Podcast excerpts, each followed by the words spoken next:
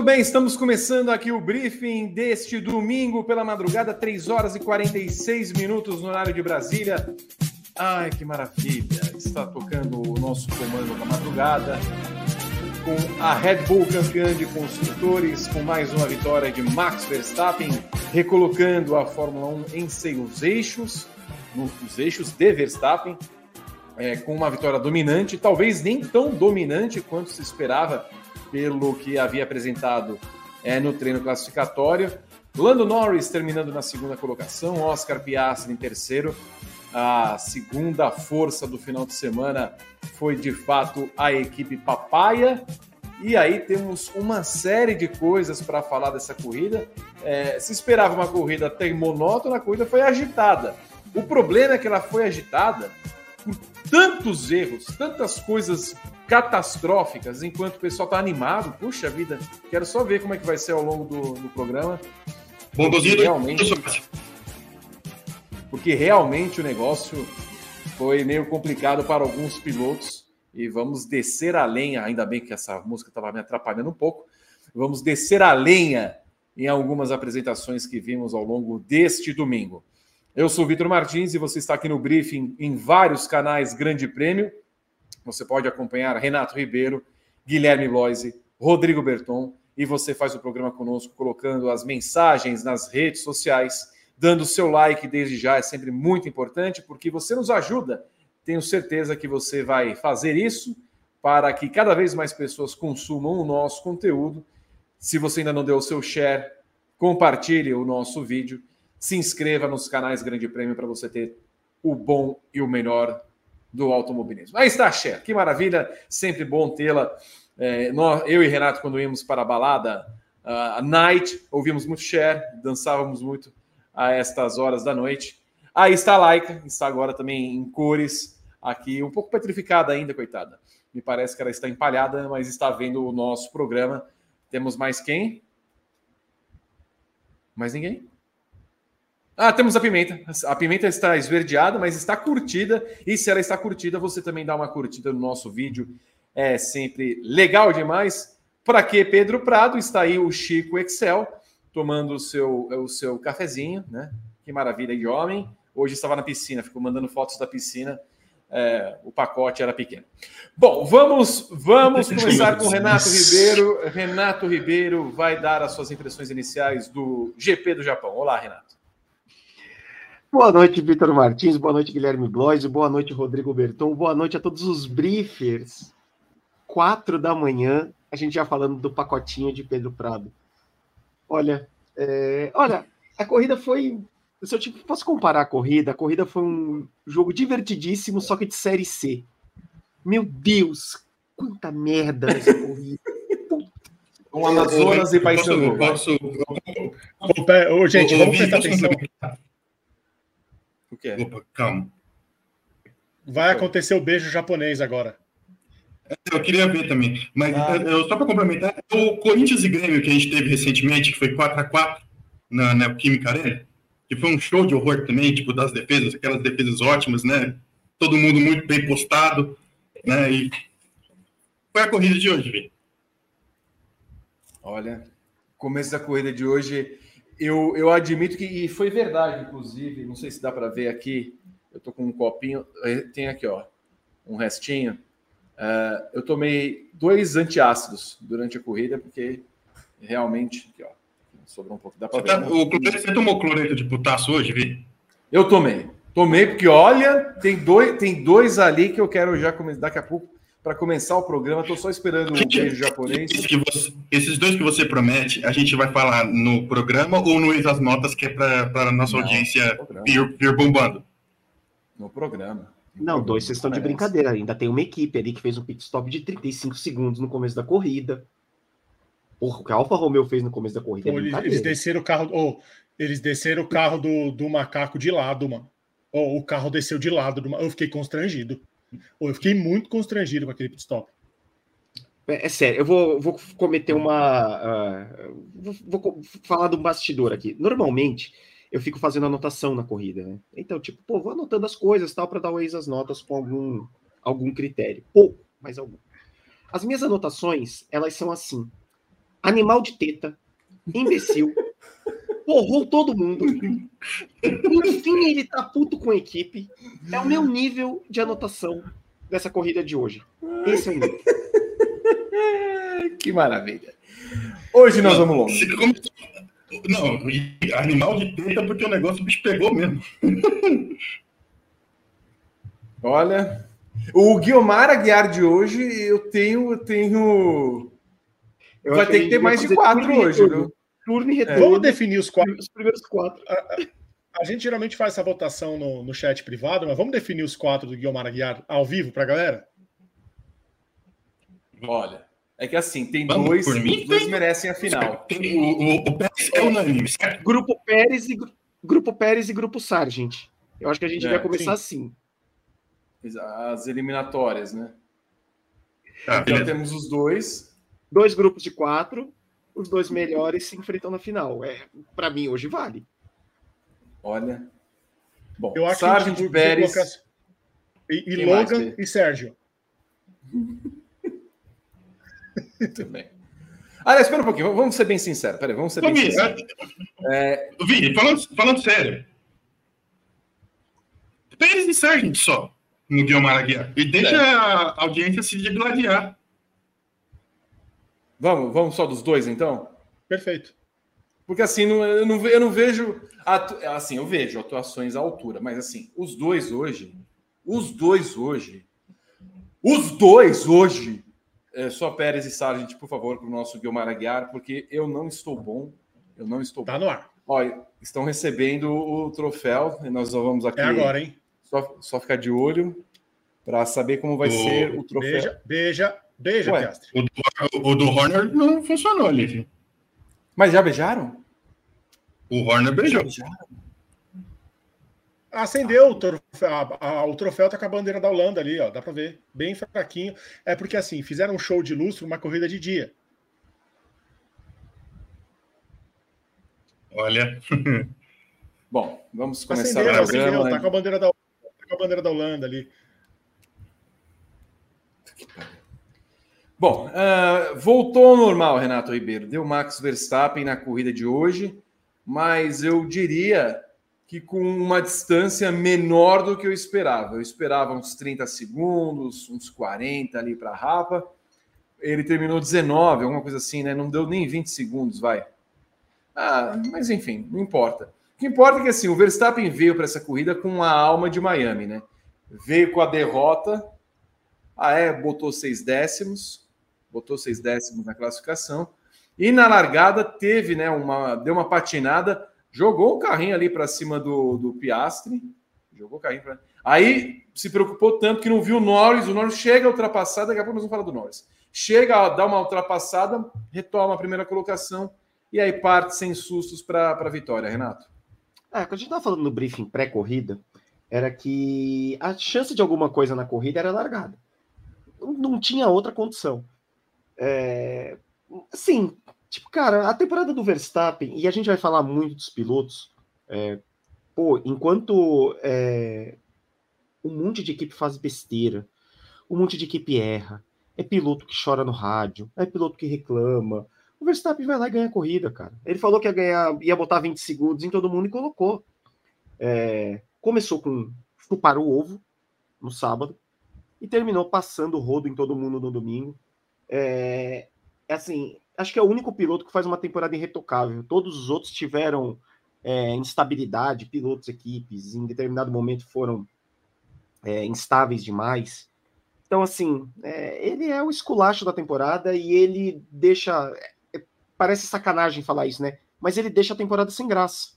É, a temporada é sem graça por causa dele. E a temporada tem graça por, por você ver os desempenhos dele, né? Problema é que tá tão bom que nem a, a transmissão mostra mais, né? Você já não vê mais o Verstappen na corrida. Mas assim, cara, é. O título já está definido desde Miami. Ele vai sacramentar no Qatar, vai sacramentar na sprint no sábado, que é para ser maravilhoso, que é justamente o que essa temporada merece, um campeão no sábado. Guilherme Blois, temos aí o momento da largada, né? É aí onde tudo acontece, o, o, o momento que precede o. É. você vê aí que no meio. O silêncio que precede o esporro, como diria a música do Rafa, é isso? É isso. Porque nesse momento é, o Verstappen já vê que tem o, o Piastre do lado, o seu lado direito dominado, mas olha para o Norris aqui, que o Norris tenta, consegue uma ultrapassagem, consegue, e aí por fora, uhum. em vez de ele se manter, ele prefere dar a ultrapassagem, ele não briga. Norris não briga pela vitória, não briga ele pela colocação. Ele deu aquela reduzida, né, Vi? Deu uma, uma reduzida, reduzida. que sem, sem, sem, necessidade, né? Sem necessidade. O Vi, é, eu tava. Eu fui buscar aqui as diferenças, só para complementar a informa, o, a, o, comentário do Renato. Para o Norris, que foi o segundo colocado, foi 19 segundos 387.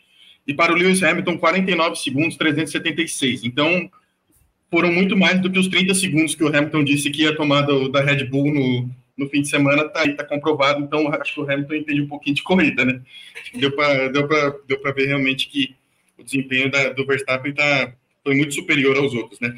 Mas, ouvi, essa primeira volta aí, assim, é pro pessoal voltar para a escolinha, viu? Ah. É pro, é pro pessoal voltar para a escolinha, né? Do, de, de, de, pilotos, porque duro, hein? Duro. duro o, o que o Pérez faz com o Hamilton, assim, é um, talvez seja um crime. É, que não dá para lamber a careca aqui, porque o meu fone tá preso no boné, senão eu tirava aqui pra você. Mas o que o, o, Pérez faz com o Hamilton na primeira volta, assim, é, é, é, é uns cinco pontos na carteira em uns 250 países mundo afora. Assim. Foi, foi absurdo o que o Pérez fez com o Hamilton na largada. O incidente da largada que realmente né, ocasionou o safety car, ele foi muito estranho, né? Porque o, o Ocon acertou o Bottas que acertou o álbum. Tipo assim, foi, foi, foi um ricocheteou no outro. E, e o coitado do Zu, tipo, tomou uma chuva de estilhaço ali. E que também prejudicou a corrida dele. Não que ele fosse fazer alguma coisa, mas ele foi, virou passageiro nesse daí, né, nessa treta aí, né? Não tem muito o que dizer dele, não. Mas foi uma primeira volta, assim, gente, o, o, o Verstappen jogou o Piastri lá em Moteg, né? Para se defender, para defender a primeira posição. É, novamente, né? Ele, a gente precisa também ficar, falar um pouco dessas lagadas do, do, Verstappen, né? Não é, não é a primeira vez que ele faz isso. E ele não toma conhecimento mesmo. E assim, e conta com uma boa vontade da, da, da, dos, dos, comissários de pista, que é uma coisa horrorosa também, né? E quando ele jogou, jogou, jogou o Piastri no muro ali, né? Quase foi foi prejudicado também por, por perder a posição para o Norris, mas o que ele fez não, não, é certo, né? Mas, assim, é, essa primeira largada assim, é para Bottas voltar para a escolinha, Pérez voltar para a escolinha, sabe? É, foi duro, foi duro, assim, foi um, foi um show de horror, assim, logo na... E, assim, antes da terceira curva já deu tudo isso. Então, você imagina, você imagina o que, o que prometia, né? Fora os outros incidentes que a gente vai falar durante a corrida, né?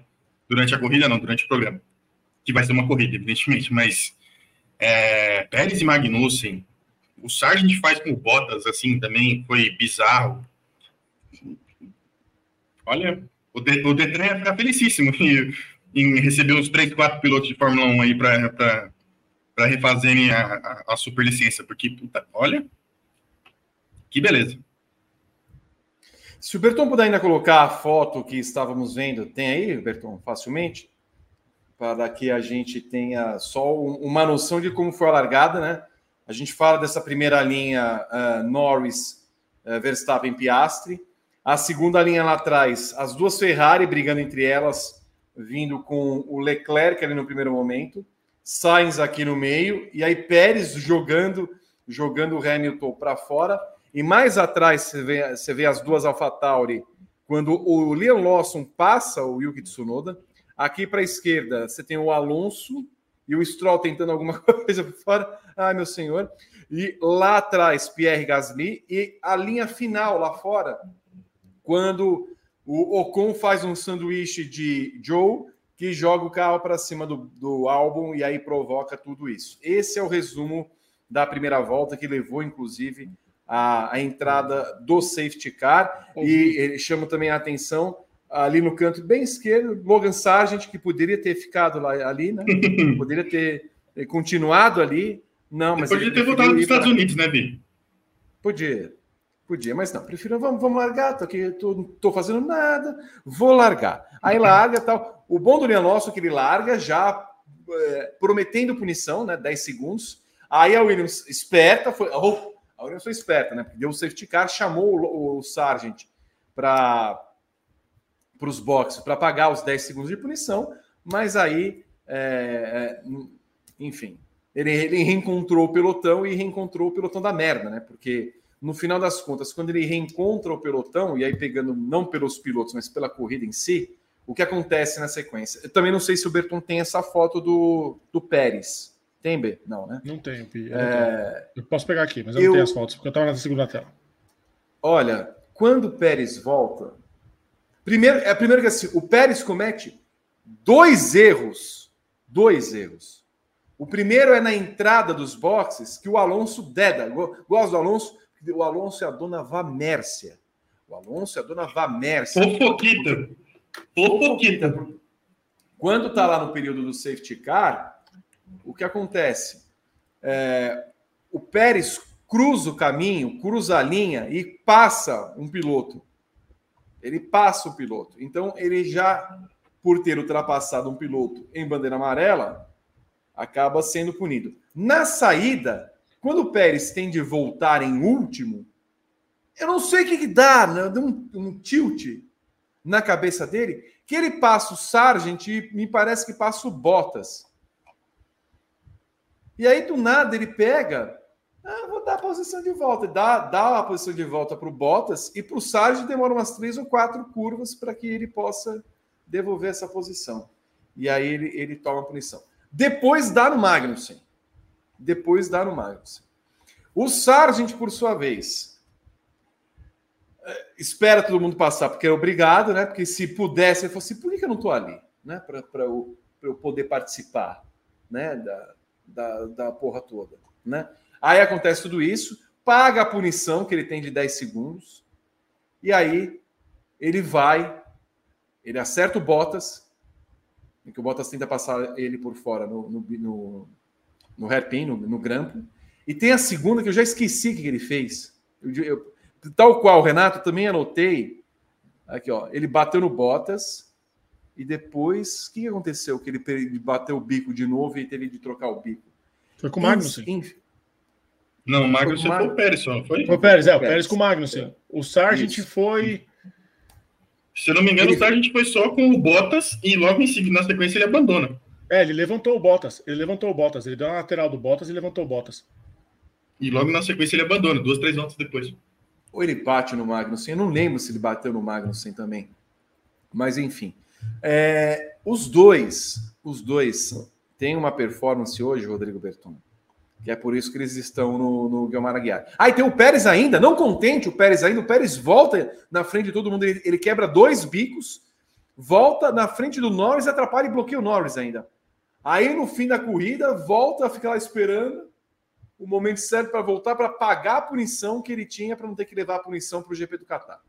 E tem mais uma, Vi. Mais uma é. que ele fez. Ele errou a entrada dos boxes. Ele passou por cima da linha e a FIA ignorou solenemente aquilo. Tá? Duas vezes ele tivesse, passou. Se o Pérez tivesse voltado para a corrida, ele tinha que ser investigado pelo menos mais três vezes. Porque ele errou duas linhas e ele fudeu com a corrida do Norris. Foi isso que ele fez. Cara, assim, Olha, olha. É, e a FIA deu uma aliviada pro Pérez hoje, né? Hoje? Hoje ainda mais. Cara, é, vamos, vamos Ouvi. ser bom ter falado Ouvi. na FIA. É, fala do Pérez Leão contra o Hamilton. Também tem isso. O Pérez é incrível como o Pérez adora defender a posição só com o Hamilton. Só com o Hamilton. Ele, ele ele pega. Toda vez que ele vê o Hamilton, ele dá uma de leão. Ele é, um, ele é fortíssimo, ele é maravilhoso. Opa, caramba, piloto aqui. Ele é maravilhoso em defender posição com o Hamilton. Ele vê o Hamilton, ele pá! Dá no Hamilton, sem, sem dó. Ele pode estar com o pneu ruim, pode estar com o carro estraçalhado, tal, mas quando ele vê o Hamilton, nossa, vou crescer. Você, vou fazer bonito. Né, Berton? Ah, exatamente. Jogou muito duro com o Hamilton na largada, bateu nele duas vezes. Ó, a gente tá vendo na a sequência dessa dessa foto que tá aqui já é o Hamilton com duas rodas na grama e deu muita sorte, porque quando o Hamilton volta, ele toma de novo do Pérez. E aí ele fala, a equipe chama o Hamilton e fala: Ó, oh, você tem danos no carro que não devem comprometer sua corrida. E o Pérez para para trocar o, o bico a primeira vez. Lamentável que o Pérez fez hoje, mais uma vez. Aí tem a entrada no box, que ele cruza a linha também, ele dá uma, uma cagarréia mental nele, que ele sai acelerando na saída dos boxes, passa uma galera, depois devolve, não devolve para todo mundo. Ficou barato 5 segundos, porque punição de safety car, é, ele leva vantagem. Ele leva vantagem. É, o caso do safety car é aquilo: o, a saída do, do box do safety car deveria ser fechada até o pelotão passar. Passa o pelotão, abre a saída dos boxes e ele sai. Não, ele sai acelerando que nem um maluco. E aí depois acaba com a corrida do Magnussen num lance parecidíssimo com o lance do álbum. Ele mergulha como se não tivesse ninguém ali. É. Ele mergulhou para cima do Magnussen como se não fosse ninguém ali. Lamentável. É. Não, e a FIA, é, é, assim, é uma preguiça, é uma tiriça, é só cinco segundos de punição. Gabriel Curti sempre fala: cadê o stop and go? Cadê o drive-thru? Por que, que só cinco segundos? Você acaba com a corrida do piloto, você é, não dá chance para o outro se recuperar, faz com que o outro abandone e você ainda só pega cinco segundos? Ouvi, valeria ah, até punição no, no, no grid para a corrida seguinte. É, e nem isso está acontecendo mais essa também. coisa também, ah, não, vamos arrumar o carro para o cara não pagar por isso. Não, você não vai fazer isso. Você não eu pode sou contra isso. isso também. Eu sou contra isso também. Muito feio, muito feio. Bota o cara na pista, ele cumpre a punição e abandona na volta seguinte. Ele não cumpriu a punição. Ele não e cumpriu a... a punição. E, e, Berton, a FIA chegar e falar depois, nossa, o Verstappen de fato merecia ter sido punido em Singapura. É mesmo? É mesmo? Poxa. Tá bom, muito bem. Agora, quem eram os comissários? Porque parece que era em outro ano, outra galáxia. Foi uma corrida da semana passada. Quem que eram os comissários? Então, o que, que vocês vão fazer com os comissários? Quem que era o Wilton Pereira Sampaio da vez? Você vai fazer o quê com esses o caras? O B chegou a anotar os nomes dos comissários, não chegou, Bertão? Você não tem, você não tem isso mais anotado? Eu tenho, Gui, eu preciso pegar aqui. É que eu tô com tudo É, fechado, eu lembro eu que o a gente falou isso no, no briefing pós-corrida aquele dia, que ele tinha até anotado os, os comissários. Até para ver, porque a gente pode ver se, se, eram os mesmos, né? Hoje era o Bernold, um dos comissários é, do fim de semana, né? A gente falou do Bernold aqui também, né? No, no, no programa anterior. É, o Bernold foi um deles que avaliou lá a questão da punição do Sargent, né? Do, dos 10 segundos que ele tomou, mais a largada do pit lane por pelo terceiro carro que é que a Williams botou na pista. É... Aí a FIA revê o negócio do Verstappen. E o Pérez? E o Pérez com o Albon? Eles não falaram nada. Eles não falaram nada. Essa gente não fala nada. A FIA tem os piores comissários do mundo, as piores pessoas para. O Sebastian Vettel não estava lá no final de semana. Bota o Vettel para ser comissário, gente. Bota alguém que, tá, que tem noção do que está acontecendo. Quem é, de novo, quem é Henrique Bernold na fila do pão? Quem são esses caras que eles colocam para fazer é, de comissários, a fazer uma, uma, visão da prova? O cara ah, correu numa Fórmula 1 de 20 anos atrás. Quem é que ele, como é ele consegue entender uma prova que tem uma dinâmica diferente de uma corrida de 20 anos atrás? Ó, na corrida passada foi o Gary Connolly, o Vitor Antônio Liuzzi, o Paul NG e o Matteo Perini. Cara, nessa é, corrida é absurdo. Foi o, nessa corrida foi o Gerd Enser, o Matteo Perini, o Kazuhiro Tsuji e o Henrique Berdondi. Quem são esses caras na gloriosa fila do pão de Suzuka? Quem são esses caras? E outra, e outra. O Hamilton merecia uma puniçãozinha hoje, hein? Hoje ele merecia. Os, os caras que gostam de punir o Hamilton, e isso a gente já viu, o Hamilton merecia uma punição porque, pelo que fez em cima do Russell. Ele merecia. Ele tá, o, o rapaz estava atacado hoje. A, aliás, Quase jogou o Russell de hoje, Fukushima. Ele, linearmente, a corrida de hoje explica muita coisa. Muita coisa. Por quê? Você tem uma corrida em que você vê no primeiro momento a briga entre o Hamilton e o Russell, e o Hamilton é duro com o Russell em duas vezes. A primeira, dentro dos limites, mas duro. A segunda, ele joga o Russell para fora. E é estranho. E outra, também não investigaram o Pérez nessa, nessa largada com o, com o Hamilton. Também teve isso. Muito bem. Lá na ponta final, quando você vê que assim, é, fazem uma tática com o Russell, e aí no primeiro momento é o seguinte também.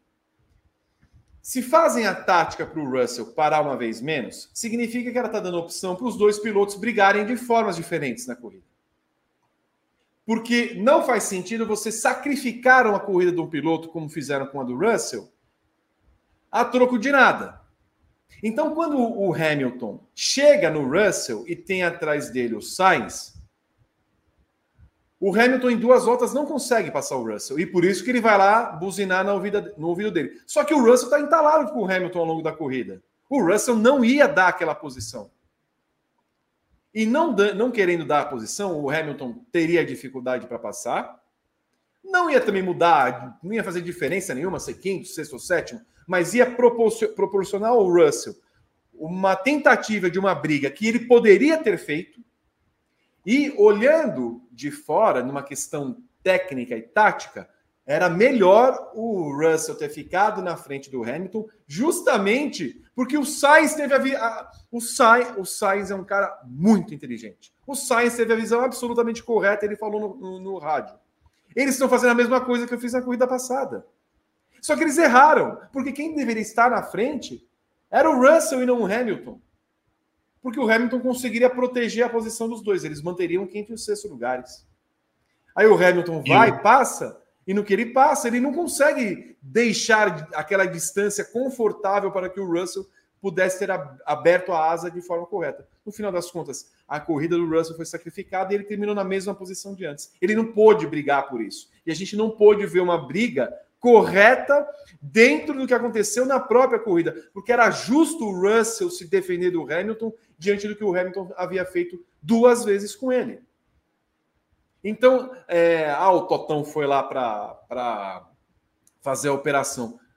Me espanta que eles tivessem colocado, junto com o Jeremy D'Ambrosio, na direção da equipe, o Bradley Lord, que é o cara de comunicação da Mercedes. A gente tem de falar isso porque se fosse lá na Haas, se fosse na Alfa Romeo, a gente já está tirando sarro da equipe. Como é que um diretor de comunicação pode assumir um posto assim do nada de chefia da equipe, na condução da equipe no final de semana? Então, é, tudo isso, você olhando agora, nos faz crer que assim, cara, virou, a Mercedes virou uma várzea. E é por isso que o Hamilton chega e fala, Renato, olha, cara, nós não vamos tirar essa diferença para 2024. E eu tenho falado para os caras na fábrica: mudem isso, mudem isso, mudem isso, mas eles não conseguem entender no que tem de mudar. A Mercedes está completamente perdida nas coisas. O, o, só, antes, antes só de você falar, só para complementar a informação do Vi, o Russell foi tão prejudicado que o Norris, com o pódio, empatou com ele no campeonato. E passou, né? Porque ele tem os pódios o Norris passa à frente do Russell. Os dois estavam empatados com 115 pontos. O Norris passou, passou à frente porque, porque tem melhores resultados que o Russell na temporada, né? Eu acho assim, acho que essa corrida ela resume muita coisa do que foi a temporada. Tá? Ela é um espelho muito claro da temporada. Você olha para a Red Bull, você vê um Verstappen é, soberbo e você vê um Pérez fazendo um monte de bobagem. Você olha para a Mercedes e você vê a Mercedes é, o caminho da Mercedes ele é, ele é meio tortuoso desde esse caso, que eles começaram é, com esse novo projeto, Zero Pod, tal, tal, tal. A, a, Mercedes não se acerta. E eu acho que isso se, re, se refletiu muito hoje na corrida. Porque, por exemplo, é, eu não consigo ver com Toto Wolff lá no rádio, dos dois, que os dois tivessem brigado do jeito que brigaram hoje. O Toto jamais deixaria aquilo. Jamais. Então, a impressão que me deu hoje é que assim, é que o, o gato saiu, os ratos fizeram a festa, sabe? É, e eu acho que isso vai ter implicações na Mercedes. É, não é a primeira corrida que a gente vê é, é uma decisão questionável, vamos dizer assim, porque muito se diz, e há uma linha muito é, de muita gente que defendeu que em Singapura quem tinha chance de fazer alguma coisa na corrida era o Hamilton e não o Russell. Né? Hoje, a sensação que eu tive é que, principalmente naquele primeiro momento da corrida, era que o Russell tinha um momento melhor que o do Hamilton para levar a Mercedes para frente. Então, assim, é, a, a, Mercedes é uma, uma equipe estranha. Me estranha muito a Mercedes, uma equipe oito vezes campeã é, na sequência. A Mercedes, que teve a maior hegemonia como equipe na Fórmula 1, que ela tenha chegado nesse nível. Nesse nível de deixar os dois pilotos é, se decidirem e não é assim, ninguém aqui é contra a briga de equipes. Acho que a gente pode fazer isso. Mas acho que tem um nível. Você é, é, há um limite para isso. E o limite, o Hamilton e o Russell extrapolaram na primeira disputa deles. O Hamilton, quando ele, ele. Essa manobra ela começa com um erro do Hamilton. O Hamilton erra a saída de curva e quando ele volta, ele volta de qualquer jeito para cima do Russell. E eu defendo muitas vezes que o Russell é um chorão desgraçado de rádio. Várias vezes como vários pilotos de Fórmula 1 são. Norris hoje passou o Piastre no rádio. Ele foi lá e buzinou na orelha e passou no rádio. Verstappen reclama muito de rádio. Todos os caras é, reclamam muito de rádio. O problema é que, assim, hoje o Russell tinha razão quando ele reclamou. Falou, peraí, é, a gente vai disputar entre a gente. Isso é um jeito de voltar para a pista é, quando o piloto que está atrás de você é o piloto da mesma equipe. Então, assim, não tá legal é, a temporada, quando eu digo que ela reflete muito a temporada, ela reflete, ela reflete demais, porque tem muito, é, é muito erro, cara, muita bobagem que a equipe faz, muita bobagem que pilotos faz, é, é estratégia errada, é punição errada, é FIA que não investiga o que precisa investigar, sabe? Então, assim, é um resumo da temporada, cara. É, o Verstappen ganha com tanta sobra porque ele não erra a Red Bull ganha com tanta sobra o campeonato porque com o Verstappen ela não erra, enquanto o resto é patético. E o que aconteceu hoje com a Mercedes é patético. É, sabe, é beira o vergonhoso. O que a Mercedes fez hoje beira o vergonhoso. Rodrigo Berton, é, me fale sobre essa Mercedes. O Guilherme Bloise me traz aqui uma, uma entrevista que o Hamilton deu agora há pouco, ao sair da, é, do carro. Eu fiz a maioria dos pontos da equipe porque eu sei o quanto é importante ser segundo no Mundial de Construtores. É, nós conseguimos ficar à frente de uma Ferrari, o que é um bom resultado é, do trabalho da equipe e da estratégia. É, há muitas coisas que eu pedi. É, nós temos parte nesta direção. Todos os pontos que George e eu demos foram ouvidos, mas estamos muito, muito, muito longe os próximos seis meses serão os terão de ser os seis maiores meses de desenvolvimento. Só que o Hamilton falou a respeito, ainda não, não sobre a briga que ele teve com, com o George Russell e eventuais problemas que isso poderia gerar internamente. Mandando uma, uma, parte final do trecho aqui do Hamilton, se você quiser ler para a nossa audiência, está aí no, no nossa janelinha. Não podemos fechar os olhos pelo que a McLaren tem, tem feito, e esta é a direção correta. É, nós estamos fazendo um bom trabalho em downforce, né, em adicionar o downforce, mas como, quando começamos a fazer muito isso, balançamos demais. As decisões é, que serão tomadas nesse momento serão críticas para a próxima, para, para a nossa trajetória disse o Hamilton, quinto colocado da corrida de hoje. B. Parece que o clima tá azedo, né? Entre o, o Hamilton e o Russell. Tá azedíssimo. Parece que a relação que era de sorrisos, amizades, não sei o quê, acabou. Acabou. Desde o que aconteceu lá em Singapura, que o Hamilton ficou muito incomodado de não terem dado o, a chance dele brigar pela, pela vitória, pelo segundo lugar, a, a relação deles nessa corrida foi muito estranha. Muito estranha. Não é comum a gente ver é, o Russell dividindo curva do jeito que fez e o Hamilton jogando duríssimo com o Russell. Tá, a gente está vendo o lance aí que o Hamilton joga o, o Russell quase em Fukushima. Ele quase caiu lá no reator que, que derreteu.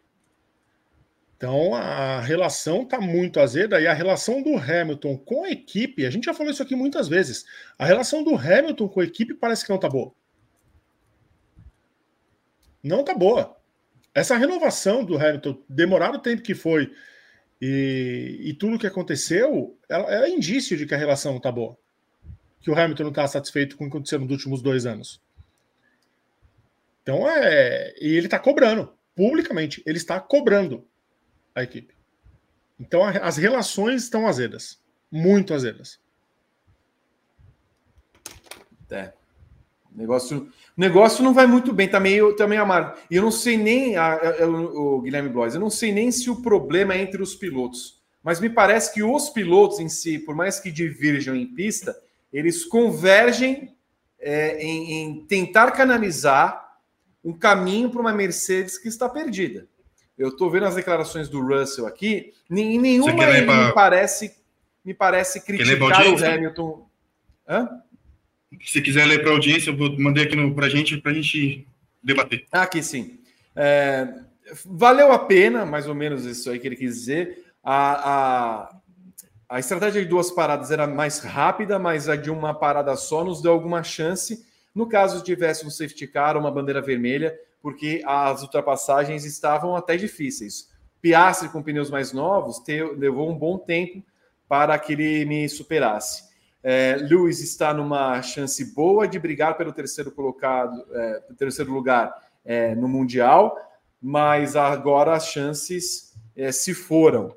Na verdade, o Hamilton tem diminuído cada vez mais a diferença para o Pérez. Ele passa o Alonso na, na corrida passada e agora está a 33 pontos do Pérez, o que significa, numa questão matemática, que o Hamilton até pode ser segundo colocado no Mundial de Pilotos se ele vencer a corrida sprint na semana que vem e se ele for o vencedor da prova no Qatar, daqui a 15 dias, e se ele for o vencedor na prova no Qatar e o Pérez não fazendo pontos. É claro que isso não vai acontecer porque a Mercedes não tem carro para isso. Mas só de ele já diminuir a distância para uma corrida de diferença que tenha a corrida sprint, já mostra a temporada do próprio Pérez e como o Hamilton ainda consegue, consegue tirar ponto dessa Mercedes capenga, xoxa, manca, frágil, anêmica e inconsistente. Mas só para completar, Gui, a, a, Mercedes pode ter essa disputa entre os dois e às vezes não está legal ver é, quando eles estão na pista. Mas acho que mais do que isso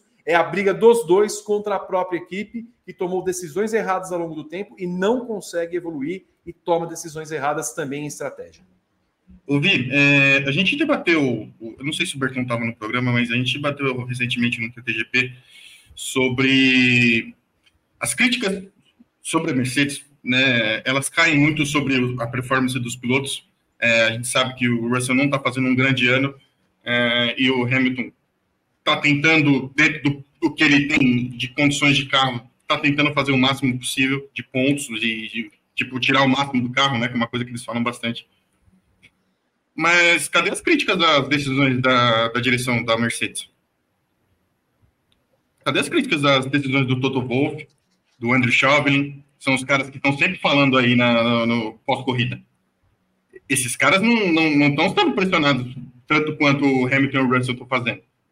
Então, eu acho que isso também ele, isso contribui para esse clima ruim que está na Mercedes. Eu acho que o clima ruim não é só. A, a, a pista reflete, né? A, na disputa entre Hamilton e Russell. É, a gente está vendo que eles estão, tipo assim, eles estão é, bem próximos do limite, de ultrapassar o limite. Tá faltando pouco. É, vai acontecer, algum, eu acredito que ainda vai acontecer em algum momento eles se acharem na pista. Tá faltando pouco mesmo, por eles se acharem na pista.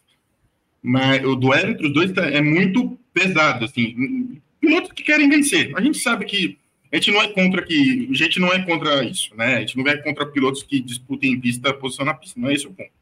Mas é, é a ponto de prejudicar a equipe. Só que a própria equipe se prejudica.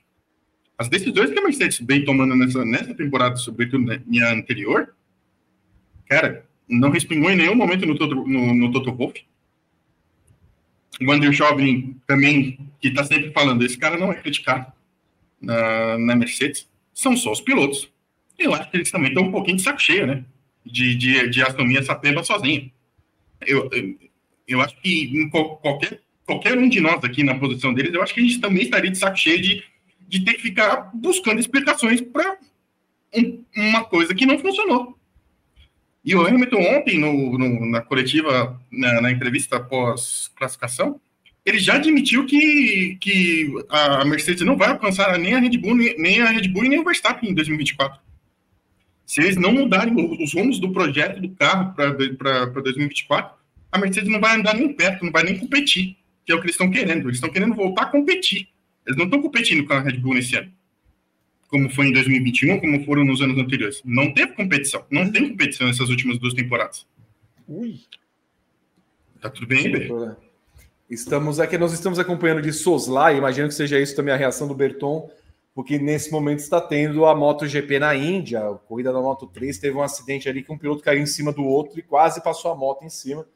Jesus, Mas me parece exatamente. que tá tudo bem. Então, tá perigoso o negócio. Mas, por favor, então, assim, não, eu acho que em resumo é isso. Tipo assim, as, é, os pilotos merecem críticas, mas eu acho que também a direção da Mercedes também merece críticas.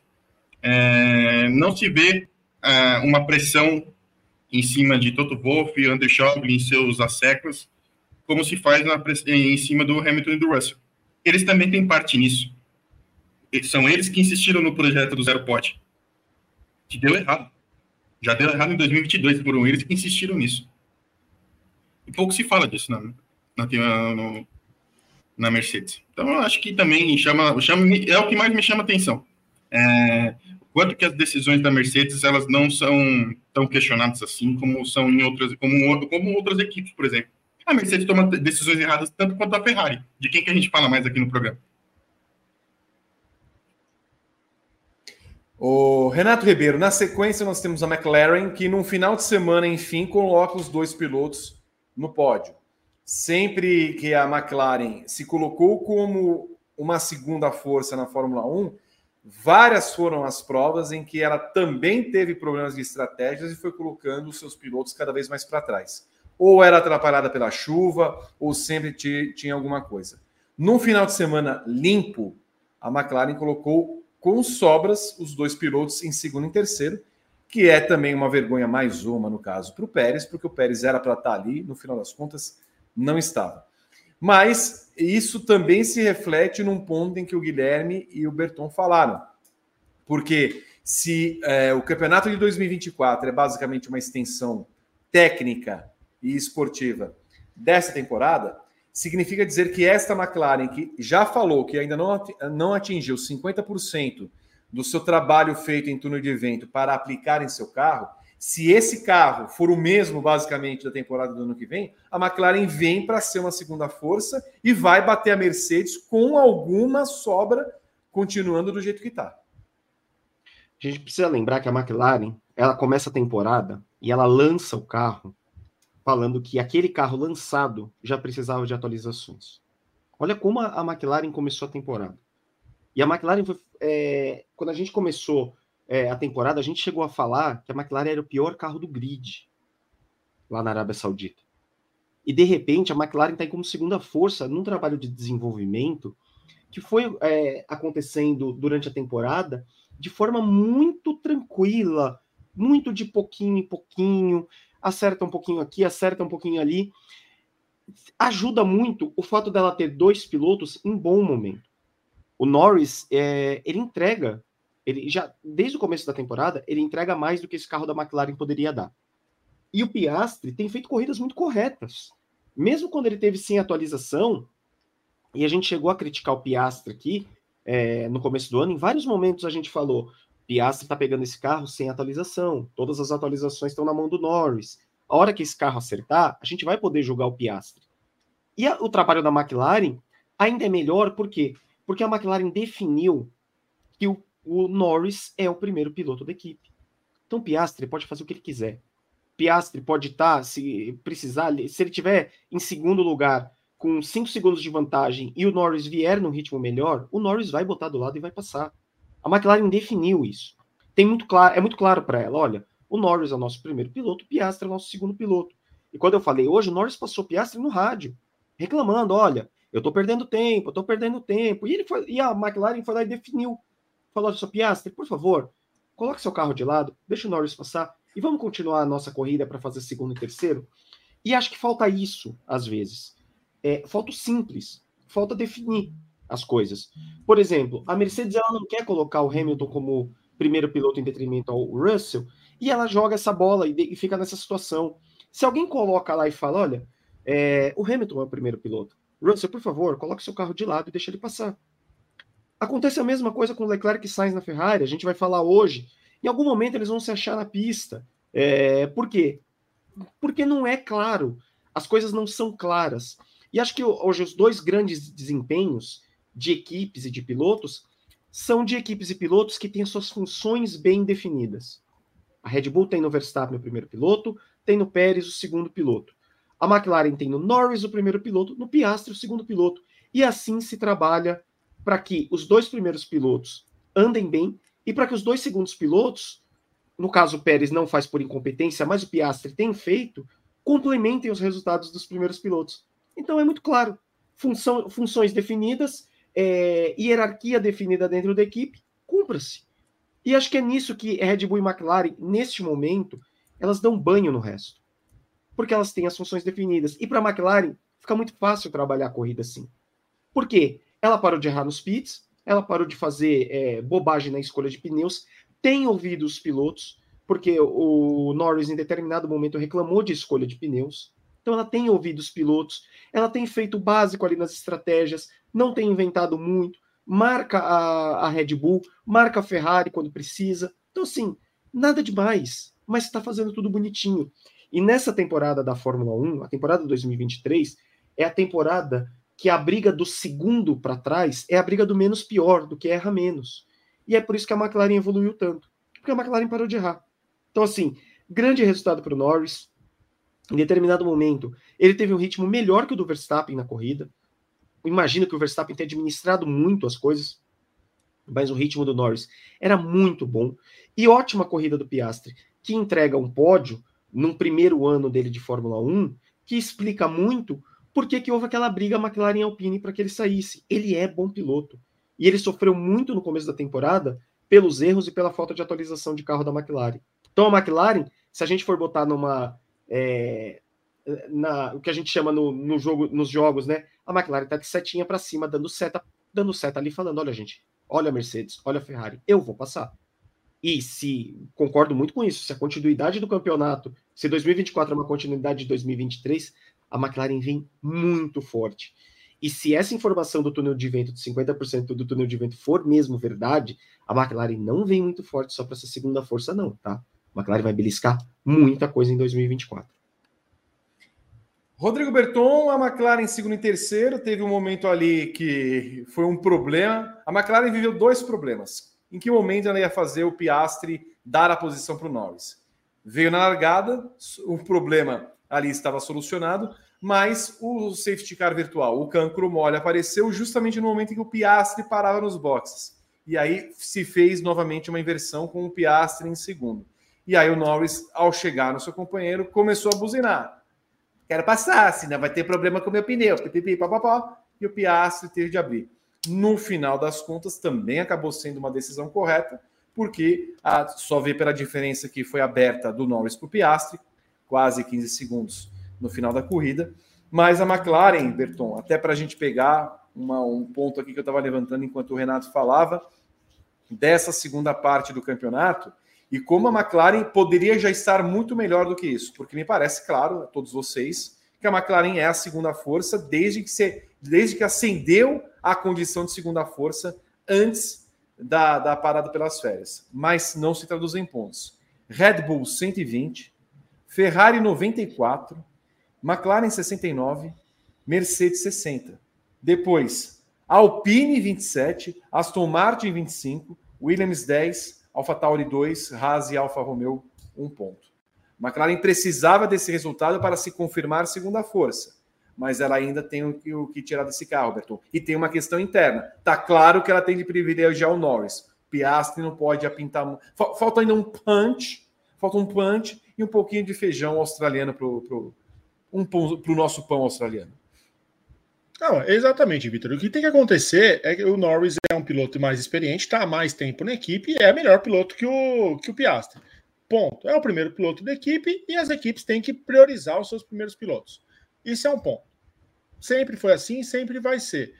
É, você quebrar uma hierarquia no seu primeiro ano, você chegar afrontando um piloto, é, é uma coisa que não costuma dar muito certo não costuma dar certo na Fórmula 1.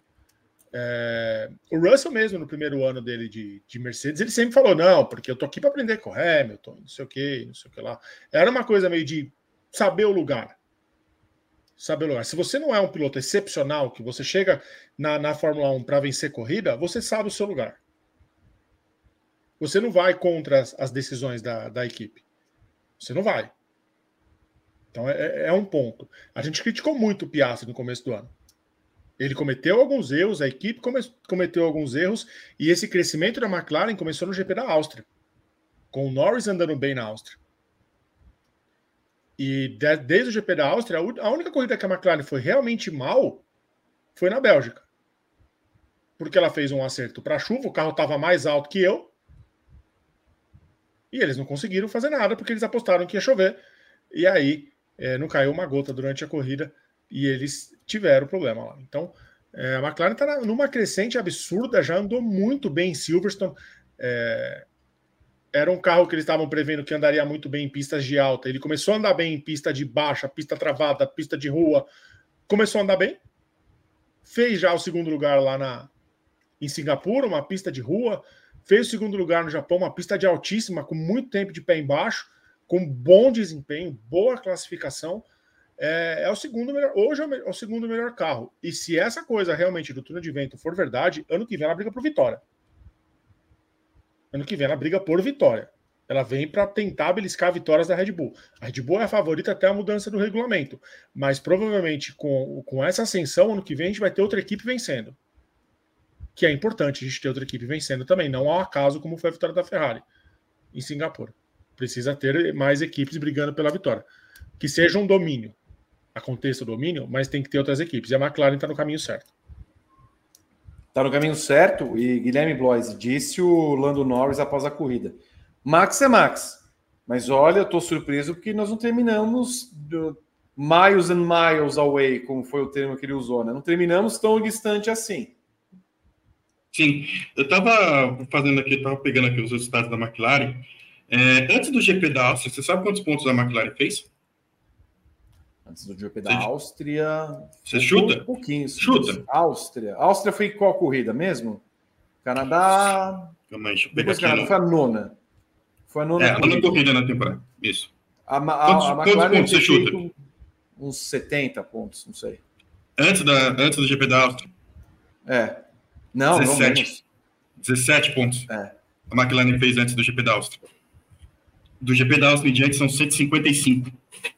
E assim, e, com a, e dando certo para a esquerda, né? Porque enquanto a Aston Martin nesse mesmo, meio, nesse mesmo tempo só pontua com o piloto. E quando pontua, pontua oitavo, nono, décimo, sétimo. É, a diferença hoje da Aston Martin para a McLaren são 49 pontos no Mundial de Construtores. Né? A, a Aston Martin está com 221 pontos e a McLaren com 172. É, alguma dúvida que a McLaren vai, vai chegar nessa quarta posição no Mundial de Construtores? Até porque tem dois pilotos. Faltando três corridas para o fim do ano, e ainda mais as corridas sprint. Alguma dúvida que essa, que essa mudança vai, vai acontecer? Então, assim, é, é um grande ano da McLaren, é uma, uma grande ressurreição da McLaren em 2023, né? Porque ela realmente começa muito mal. Mas os rumos da McLaren começam a mudar a partir do GP da Áustria e com dois pilotos muito consistentes, né? Que é quando a gente começa a ver, por exemplo, é, o que o Piastri pode entregar. O Piastri, eu estou com os resultados dele aqui, ó. O Piastri tinha feito um, como melhores resultados antes do GP da Áustria, um oitavo lugar na Austrália, correndo em casa, e um décimo lugar em Mônaco. Eram os melhores, eram os, os, as corridas que o Piastri pontuou na temporada antes do GP da Áustria, que é quando acontece esse turning point aí da McLaren. Então a gente vê uma evolução muito grande dos dois pilotos, né? Então é, é, é impressionante o que a McLaren está fazendo. A McLaren não é a segunda força de fato e de direito no Mundial de Construtores por conta desse começo ruim de temporada. Porque se, se, é, se tem essa consistência desde o início, não tinha Mercedes, não tinha Ferrari, Aston Martin, risos, não tinha nenhum, já tinha passado essas equipes ó, com sobra, com sobra. Então, é, eu acho que a McLaren é uma equipe para a gente ficar de olho sim em 2024. Eu realmente tô, eu tô com, tô com vocês nessa. Eu acho que se, se de fato não chegou a plenitude do túnel de vento da McLaren, eu quero ver o que eles podem entregar. Eu acho que uh, o que a gente quer ver, né, uma equipe como a McLaren vencendo. né? A McLaren se fez na história da Fórmula 1 com muitas vitórias. É uma equipe muito grande para conviver com esse jejum de vitórias aí que tipo acontece uma aqui no GP da Itália, outra aqui, né? depois depois com era, era competitiva com o Hamilton até o Hamilton sair da até o Hamilton sair da equipe tem 10, 11 anos aí que eles estão buscando se, se reformular, se reestruturar. Então, e, e aquilo que a gente já falou também, o Norris é aquele tipo de piloto que tem, que tem o bichinho da vitória ali crescendo nele. A sementinha da vitória ali está florescendo. A hora que ele for mordido por esse bichinho da vitória vai ser difícil de segurar.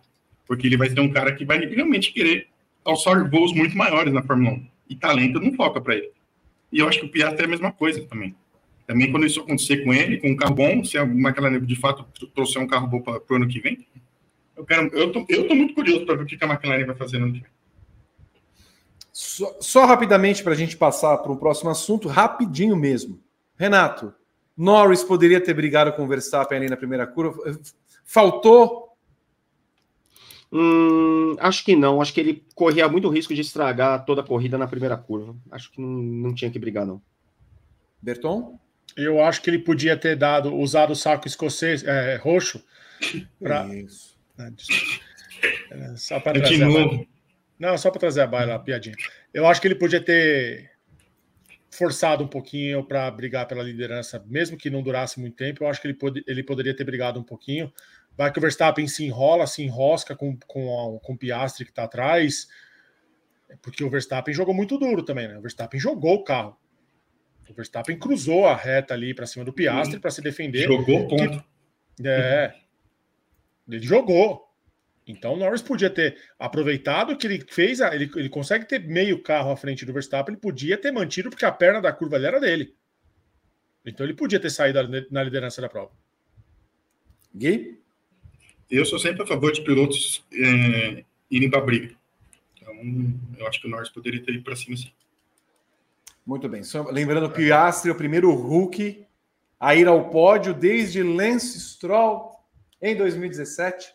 Que comparação maravilhosa. O, o, nosso George Russell e o nosso Lando Norris estão empatados hoje no campeonato com 117 pontos e o Norris passa nos critérios de desempate o Russell, o Russell cai para oitavo e o Piastri vai para nono, passa Pierre Gasly e Lance Stroll com o carro da Aston Martin cai para a décima primeira colocação no campeonato. O Vitor, sim, a McLaren entra num, num processo McLaren, de. McLaren de chance de vitória em Interlagos. Pode ser. Não é difícil acontecer. A McLaren não é difícil entra, acontecer mesmo. entra num processo de chance de vitória em Interlagos. É uma pista que o é, é uma pista veloz, é uma pista é, com as suas peculiaridades e, e, e, eu não duvido esse carro da McLaren andar bem e é Interlagos era, é, Interlagos era aquelas corridas que o acaso do favorito não nem sempre se confirma. O acaso é a força do favorito nem sempre se confirma. O acaso é forte. Então, a gente viu a vitória da Mercedes no ano passado. Então, é, olho da McLaren para Interlagos, que é a próxima pista aí que o Carlos pode andar muito bem. Sobre o Stroll, só tem uma coisa a dizer, Vitor. Why? Okay. De novo, Why? tem um ódio, meu Deus do céu. Ouvi. Não fez nada na ele, corrida. Ouvi, ele apareceu na abertura da Fórmula 1, já me, mas já me subiu um ranço. Sabe, ah. aquele, sabe, aquele, sabe aquele cloreto, tipo, taça, aquele bem concentrado, assim, sabe? Uhum. Né? Tipo, 100%, quase 100%, assim, mas já me subiu um ranço. H2 ódio. Aliás, até agora não colocaram Liam Lawson na abertura do campeonato. Não teremos mais Liam Lawson.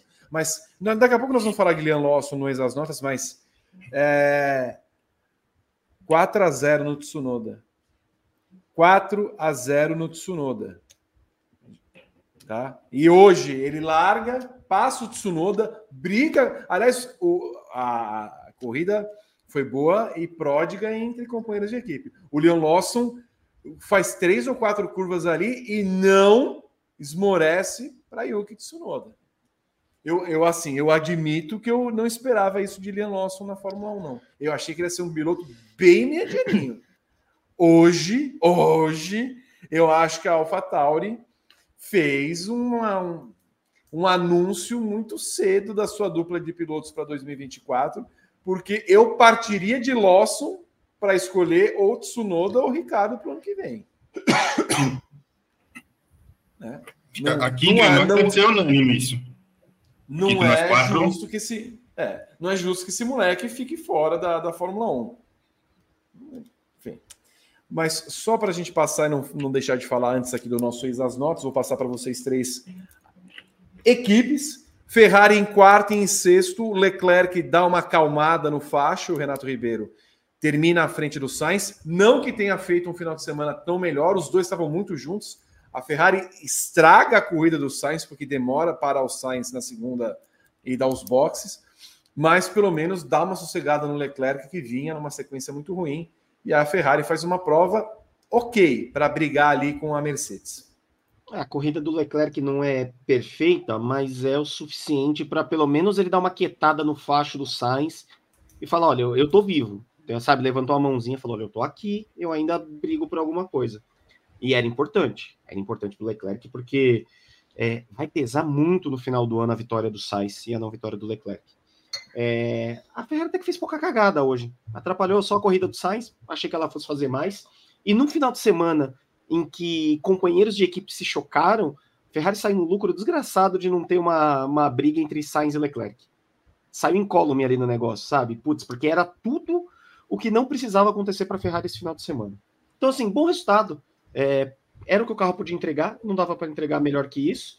É, tiveram ali o Hamilton, uma Mercedes no meio, né? Tipo, atrapalha um pouquinho no, nos construtores, mas assim, não dava para Ferrari fazer muita coisa melhor que isso, não, Vitor. Tá assim, tá na média, tá, tá bom. Eu vou ter que falar isso para, vou ter que passar o assunto para Rodrigo Berton. Berton Alonso em oitavo. É, eu demorou, demorou seis meses a começar a temporada para que víssemos o velho Alonso que ah, já estava. Já estava. Agora eu vi uma declaração dele. Calma, calma. Eu vi uma declaração dele pelo seguinte: ele está inconformado porque a Aston Martin achou que a briga da corrida era com Tsunoda. Que eles iam ter ritmo para andar no, com Ferrari e Mercedes. E aí eles param antes o Alonso para fazer o undercut em cima do Tsunoda, que, que estava brigando com o Liam Lawson, ele estava atrás do Liam Lawson. Então, é, a Aston Martin também tem uma questão de não conseguir ver coisa. Eles não conseguem ser sérios tendo um segundo piloto e fizeram uma estratégia absurda, achando que o Alonso não ia ter condições de brigar com o Hamilton, com o Russell e eventualmente com a Ferrari. E aí eles já começaram, vocês estão matando a minha corrida, e aí agora eu não consigo passar, ele não conseguia passar o Ocon que estava com os pneus gastíssimos. Né? O que, que eu faço? Não sei o que lá mais tal. Você acha que ainda não vimos o, aquele velhaco Alonso? Não, ainda não. Não. Ainda não. Foi a primeira, foi a primeira manifestação mais forte do Alonso contra Aston Martin. Aquele rádio de que ele fala assim: ó, oh, vocês me jogaram aqui no meio da galera, não tem o que fazer. Porque Aston Martin antecipou a parada dele duas vezes, e as duas vezes jogou ele com 10, 15 voltas de pneus a menos tendo que se defender da galera. E ele não estava numa estratégia diferente. Então, o problema da Aston Martin não é só o Stroll. A Aston Martin tem problema de organização. Ela não consegue fazer leitura de corrida. E faltou, é, junto com a, a, Aston Martin, aquela garrafa de, de, refrigerante de 3 litros, se você mora sozinho. Você compra ela para almoçar hoje, amanhã ela está sem gás. A Aston Martin perdeu gás. Ela perdeu o gás. E, e a equipe começa a ruir. Tá ruindo. E aí eu tô muito, muito, muito curioso para saber como é que vai ser até Abu Dhabi. Porque vai chegar uma hora que o Alonso vai falar: é, eu, eu, nem Noé carregou tanto animal que nem eu tô carregando aqui. Mas o animal era de teta? Ah, o Stroll é um animal de, de teta, Manco. O Mike Crack é, é animal de teta? Quem? O Mike Cara, Crack. É... Olha, olha. Tá, a gente precisa começar a falar das escolhas do, do Crack também, né? Porque, olha, a gente deixa de falar dos dirigentes das, de algumas equipes. É que a gente tá falando. Crack, olha. É que eu falei da Mercedes. É a mesma coisa. Assim, a gente fala muito do desempenho dos pilotos, mas esses, esses caras, os pilotos são reflexos também do, das decisões dos, dos estrategistas.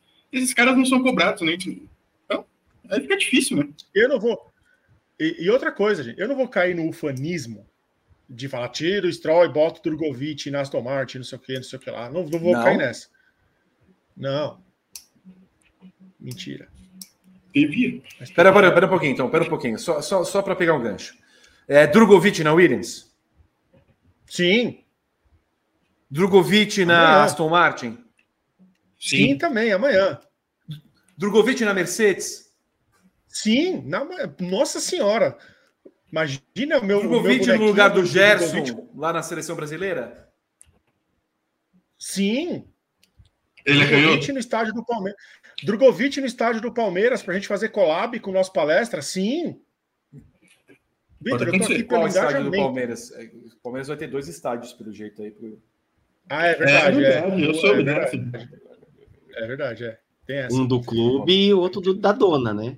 É, é. Não, era que, os, era que os dois, mas assim, é, é papo outra coisa, depois eu conto. É, é, é papo é do nosso palestra, que é da no... é, é, o site nossa holding. Só, só observar com quem que ela vai viajar. No Vasco também, no Vasco. Mas com quem que ela vai viajar semana que vem?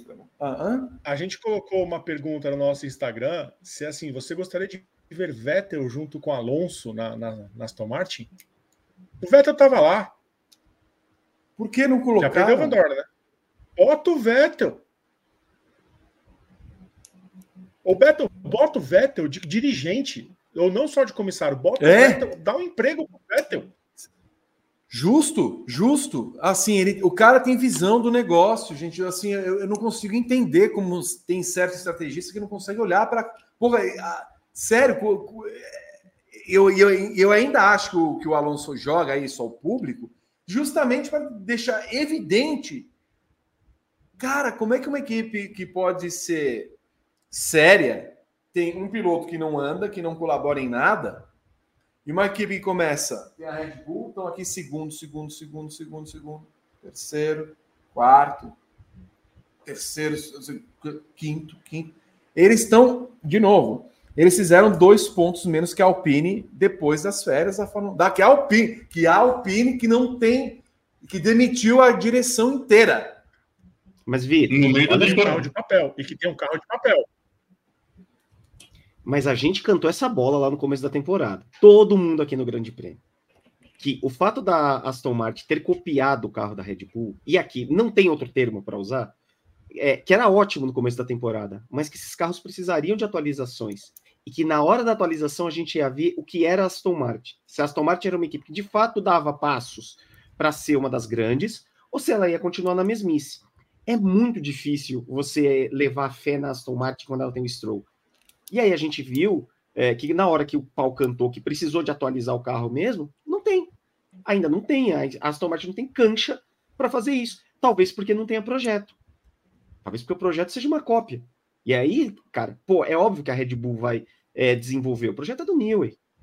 Saca? Então, assim, Aston Martin está anos-luz ainda de ser considerada uma equipe séria e postulante alguma coisa. Eu adorei que o Alonso já botou a primeira garra de fora.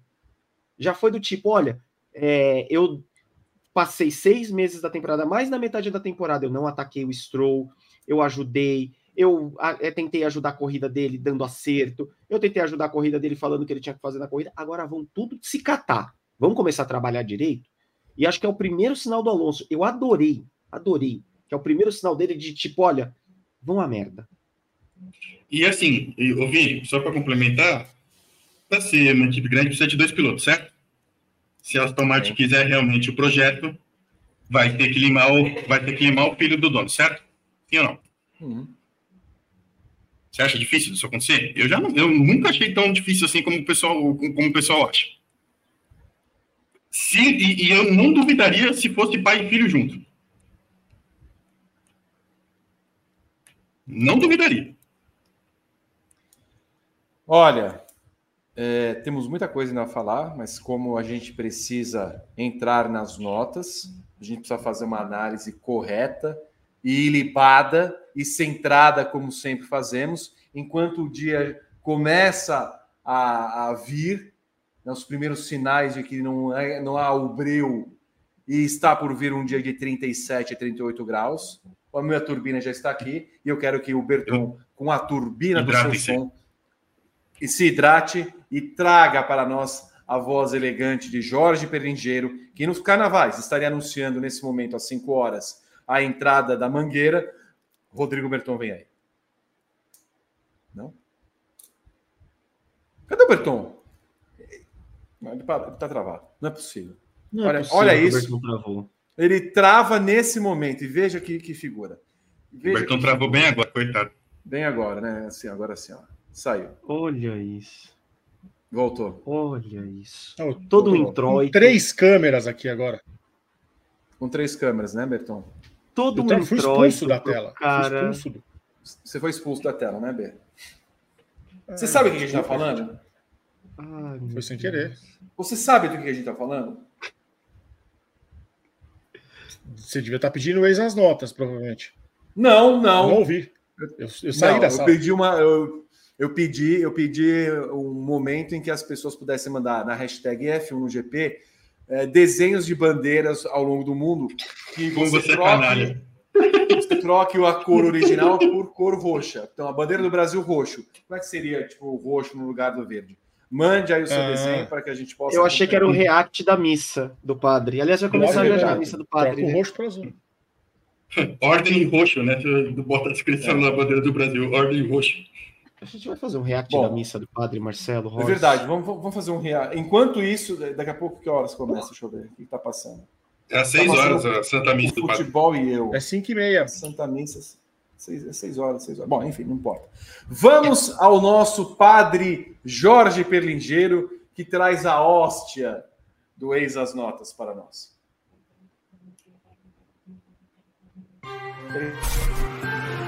E agora, depois de mais um grande prêmio de Fórmula 1, eis as notas, só se for agora.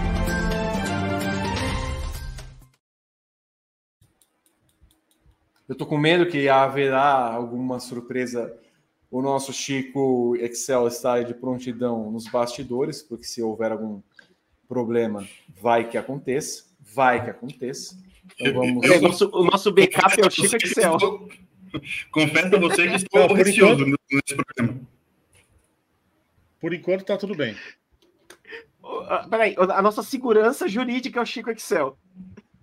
a gente tá bem ele, ferrado, ele não é, ele, ele, tá tão, ele, ele tá tão constrangido com o Chico Excel que ele tirou, né, o, o, o cabelo loiro. É, ah, é não é um bom momento para ser Chico nesse país, né? Um beijo para Chico Barney. Vamos começar. Me quiser. Não, não é isso. Vamos começar aqui com as notas com Max Verstappen, Guilherme Bloise de 0 a 10. A sua nota para Max Verstappen? 10. Renato Ribeiro. 10. Rodrigo Berton. 10. Eu dei 10. Vamos ver os assinantes que deram o primeiro 10 da história na semana passada. Não, eles vão manter só com a da semana passada. Eles deram 9,5 para Verstappen. Que? A média final é 9,9. Lando Norris, Guilherme Bloise. 10. Renato Ribeiro. Dei 10 para o Norris também. Rodrigo Berton. Segue o 10. Bom, eu dei 8,5 para o Norris. Porque os assinantes. Azedo. O é um azedo. E vou avisando que não é que é daqui para pior. Bom, os assinantes deram 8,6. Expectativa por dois. Eu, eu, eu, eu, quero ver até que ela cheia, inclusive. Os assinantes deram 8,6, a média final 9,42. Oscar Piastri, Guilherme Bloise. 10 também. Mas o que, que, é isso? Ah, não, não, não. Isso aqui é, isso aqui é o que? A feira? Isso aqui é uma feira? Não, calma. Bom. Calma, Vi. Você tá, você, tá, você tá azedo, Vi. Calma. Nossa, você tá Cadê seu antiaço? Sabe, Sabe por que eu tô azedo? Eu vou falar para vocês. Porque aquele restinho, aquele restinho de antiácido estava aqui. Aí eu fui dar uma golada porque eu tava com sede. Eu falei, o que tá estranho? E no fim voltou. Tá, tua água. E tomou uma aguinha com sal. É. Horrível.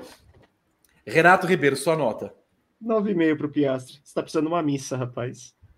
Ainda bem que o padre Marcelo entra já já. Rodrigo Berton. 9,75. Eu dei 8,5 também para o Piastre.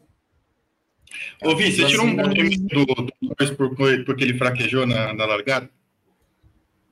Eu, dei, eu tirei ponto do Norris por causa da largada e porque ele ficou em terceiro no grid. Que eu achei que ele ia ah. ficar na, na frente do companheiro. Entendi.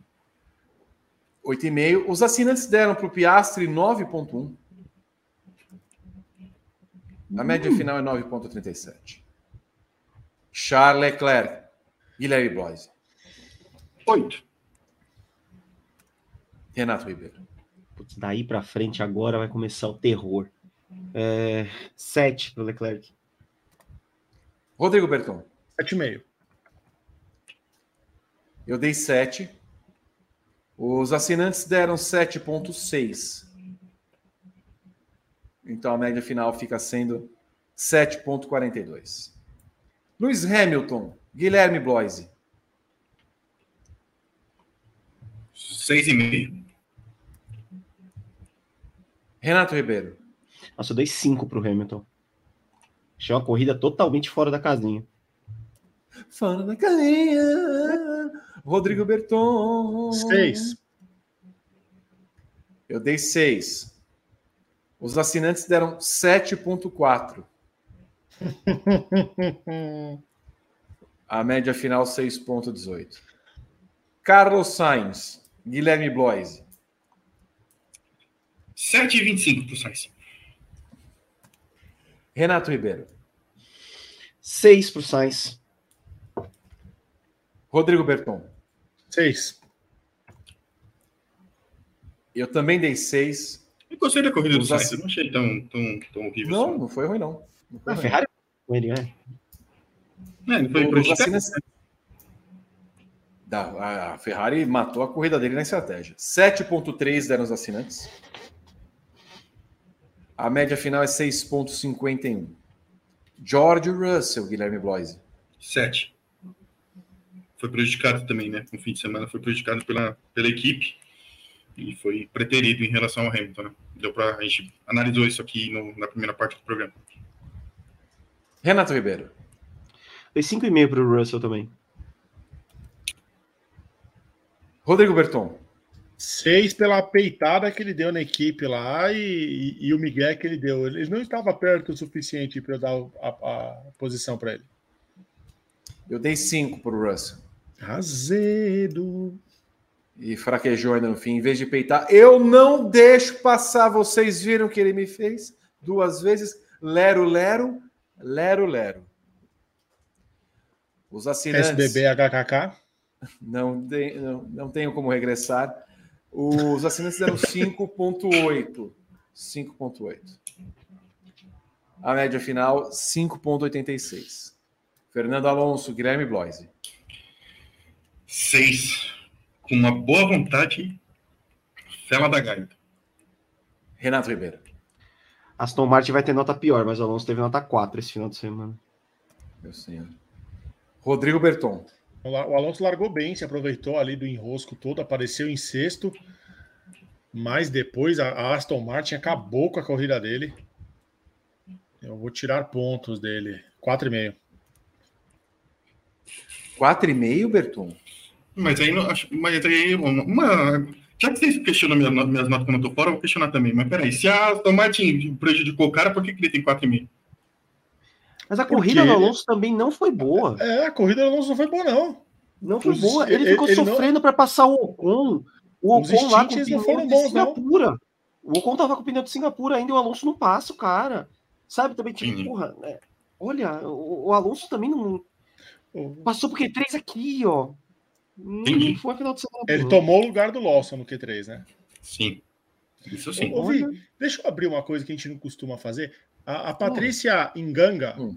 ela falou que 10 para o Max é exagero. Se hum. ele fez a pole, venceu com trocentos segundos de distância, não foi incomodado, sobrou nos, nos treinos todos. É, é, é... Foi Gran Chelem, né? Por que, que é um exagero? Não, o Gran Chelem não foi porque ele não liderou. Ele não liderou todas. Ah, ele não liderou todas, né? Putz. Patrícia, me, me, já que você não é um exagero, qual a nota do Max? Eu queria que você colocasse aqui nos comentários, por favor. Tá? É. Eu dei 4 para o Alonso. Os assinantes deram 6. A média é 4,9. Ah, pera um pouquinho, pera um pouquinho. Tá certo, o Ocon terminou na frente do Gasly, né? Uhum. Ah, que maravilha. Uhum. Esteban Ocon, Guilherme Bloise. 7. Que susto, achei que eu tinha errado alguma coisa. Não, eu achei que o Gasly tinha terminado na frente do Ocon. Já, eu já até gelei. Ah, interessante. O Renato Ribeiro. 6 Procon, heróico. Esse carro da Alpine também, puta merda, carro ruim. Renato, é, Rodrigo Berton. 6,5. Eu dei 7,5 pro Ocon. Corrida que ele fez hoje, o, o Ocon vem de duas corridas muito boas. O Ocon foi atrapalhado né, na largada, quer dizer, atrapalhado. Ele provavelmente provocou aquele incidente lá atrás na largada, mas assim, foi fechando todo mundo. Mas ele recupera e bota essa Alpine aí. Uma estratégia parecida com a do Russell, inclusive. Os assinantes, que eu quero só ver, eu quero só ver. Eu vou me irritar, quer ver? Deram seis pro Ocon. O, o Ocon depois, ele, o Ocon faz a primeira parada naquele entreveiro todo e ele faz um stint enorme com o pneu duro, né? 27, Sim. 28 voltas de pneu duro. Aliás, a gente na... vai falar da. Eu Desculpa, vou. A gente vai falar vou, da Pi. Vou, eu vou. Ô, meu, a estratégia, a estratégia da Pirelli hoje, o pneu macio durava mais que o médio. Não, depende sério. do carro. Não, depende do carro. Teve Como piloto assim? que fez nove voltas com o pneu macio. O pneu macio morreu com nove voltas. O Hulk. Huckenberg. Não, o Huckenberg, fez... o Huckenberg usou todos os pneus dele. O que a Pirelli Huckenberg... fez hoje é brincadeira. É, é sério, é para demitir uns dois ali. Para demitir uns dois. Tá bem, vai bem a Pirelli também esse ano. Vai. Puta merda. Não acerta uma. Ah. Ó, a Pirelli não acerta uma estratégia daquelas que ela manda antes da corrida. Ela nunca sabe o que vai acontecer, né? Engraçado. Primeiro que assim, antigamente eles mandavam três. Agora eles mandam quatro, que é para assim, vamos ter mais uma chance de acertar aí, né? Uhum. E antigamente mudaram a arte. Antigamente aparecia estratégia mais rápida. Não tem mais isso também. Não, a quarta estratégia hoje, Berton, tinha o pneu que. O pneu macio, ele durava mais que o médio na quarta estratégia. Era uma parada só com, com um pneu duro. Aí a gente vai ver o pneu macio, os pneus macios durando 8, 9, 10 voltas, eles falando que ia dar 17, 19. Oh, é, porra, a Pirelli, a Pirelli errou com força hoje. A Pirelli errou com força hoje, olha. É, é porque assim, ela não deve conhecer nada dos pneus ali também, né? É, a gente já tem, ó, pneu de chuva que não funciona, estratégia que não funciona, é, equipe que não testa, tá, tá, tá difícil. Fórmula 1 não tá fácil. Aí bota o pneu protótipo que a gente não sabe o que, que é. Eu acho que vocês estão muito azedos e críticos, não sei porquê. Ah, não é, Vitor. É, é, é, muita, é muita regra, muita escolha, muita escolha o pneu do, do GP do Japão cinco meses antes. Aí cai nisso que estava 6 graus acima do que eles esperavam, moe os pneus todos. Por que, que assim, cara? Pô, vai estar tá mais quente, vamos mudar. Eles têm os pneus todos prontos. Eles não vão produzir os pneus. Não, vai ter a corrida semana que vem. Vamos produzir aqui os jogos de pneus. Esse aqui, qual que é aqui? C1, C2, C3. Ah, tá bom, C1, C2, C3. Não, isso já está separado há muito tempo. Muda! Tá muito abrasivo. Se você não sabe, B, se você não sabe, e o C1, C2, C3 é batalha naval. Eles ficam brincando lá na fábrica com os pneus. Cara, não vai! Eles, os mecânicos da Ferrari e os mecânicos da, da Alfa Romeo. Oh, e os, os da Alfa Romeo. A gente tem que falar sobre os mecânicos da Alfa Romeo hoje. Olha. Pérez tomou quatro pontos na carteira pelo que fez hoje, tá? É bom, bom lembrar. Ó, a Rafaela falou assim: o único que durou de pneu macio foi o Guanyu Ju, que deu 17 voltas com o pneu macio. Que ele botou o pneu macio também na primeira na, naquele entreveiro todo da primeira volta, botou o pneu macio e ficou 17 voltas na pista. Uh, Pierre Gasly para Guilherme Bloise. Sete. Renato Ribeiro. Seis. Outro herói também. Rodrigo Berton. É, porque depois do carro de papel dele lá, que ele encostou no muro e a suspensão desmanchou, é, seis e meio. Eu dei 7 para o Gasly. Os assinantes deram 5,8. Média final 6,46. Liam Lawson, Guilherme Bloise. 7,5. Renato Ribeiro. 6,5 para o Lawson. Injustiçadíssimo. Rodrigo Berton. Nossa, eu fui muito bonzinho, dei 8. Berton, Berton tá numa fase bem bem amável, Calma. né, B? Calma. O, o mundo Calma. precisa de mais carinho, né, B? Não, não. Bateu Não? o remedinho, o remedinho bateu. Pô, não tomei hoje ainda. Ó. Preciso tomar. Rodrigo Benenê, o mundo precisa de mais carinho. Que É, eu inverto o horário dos remédios, eu fico perdidinho quando tem corrida de madrugada. Bom, eu espero que você não tenha tomado a Troveran nesse momento. Não, não. Você tenha esses eu não tomado um tomo. laxante. Ah, não. Eu, eu não tomo o emulsão de Scott a essa hora da manhã. Scott me lembra Escócia. É, eu dei 7 para o, o Lawson. Os assinantes deram 6,9. Tá prometendo. A média final 7,18. Yuki Tsunoda, Guilherme Bloise. 6,5 pro Tissu. Renato Ribeiro. Cinco. Nossa, tomou um passão ali na primeira volta. Que, que gostoso. Rodrigo Berton.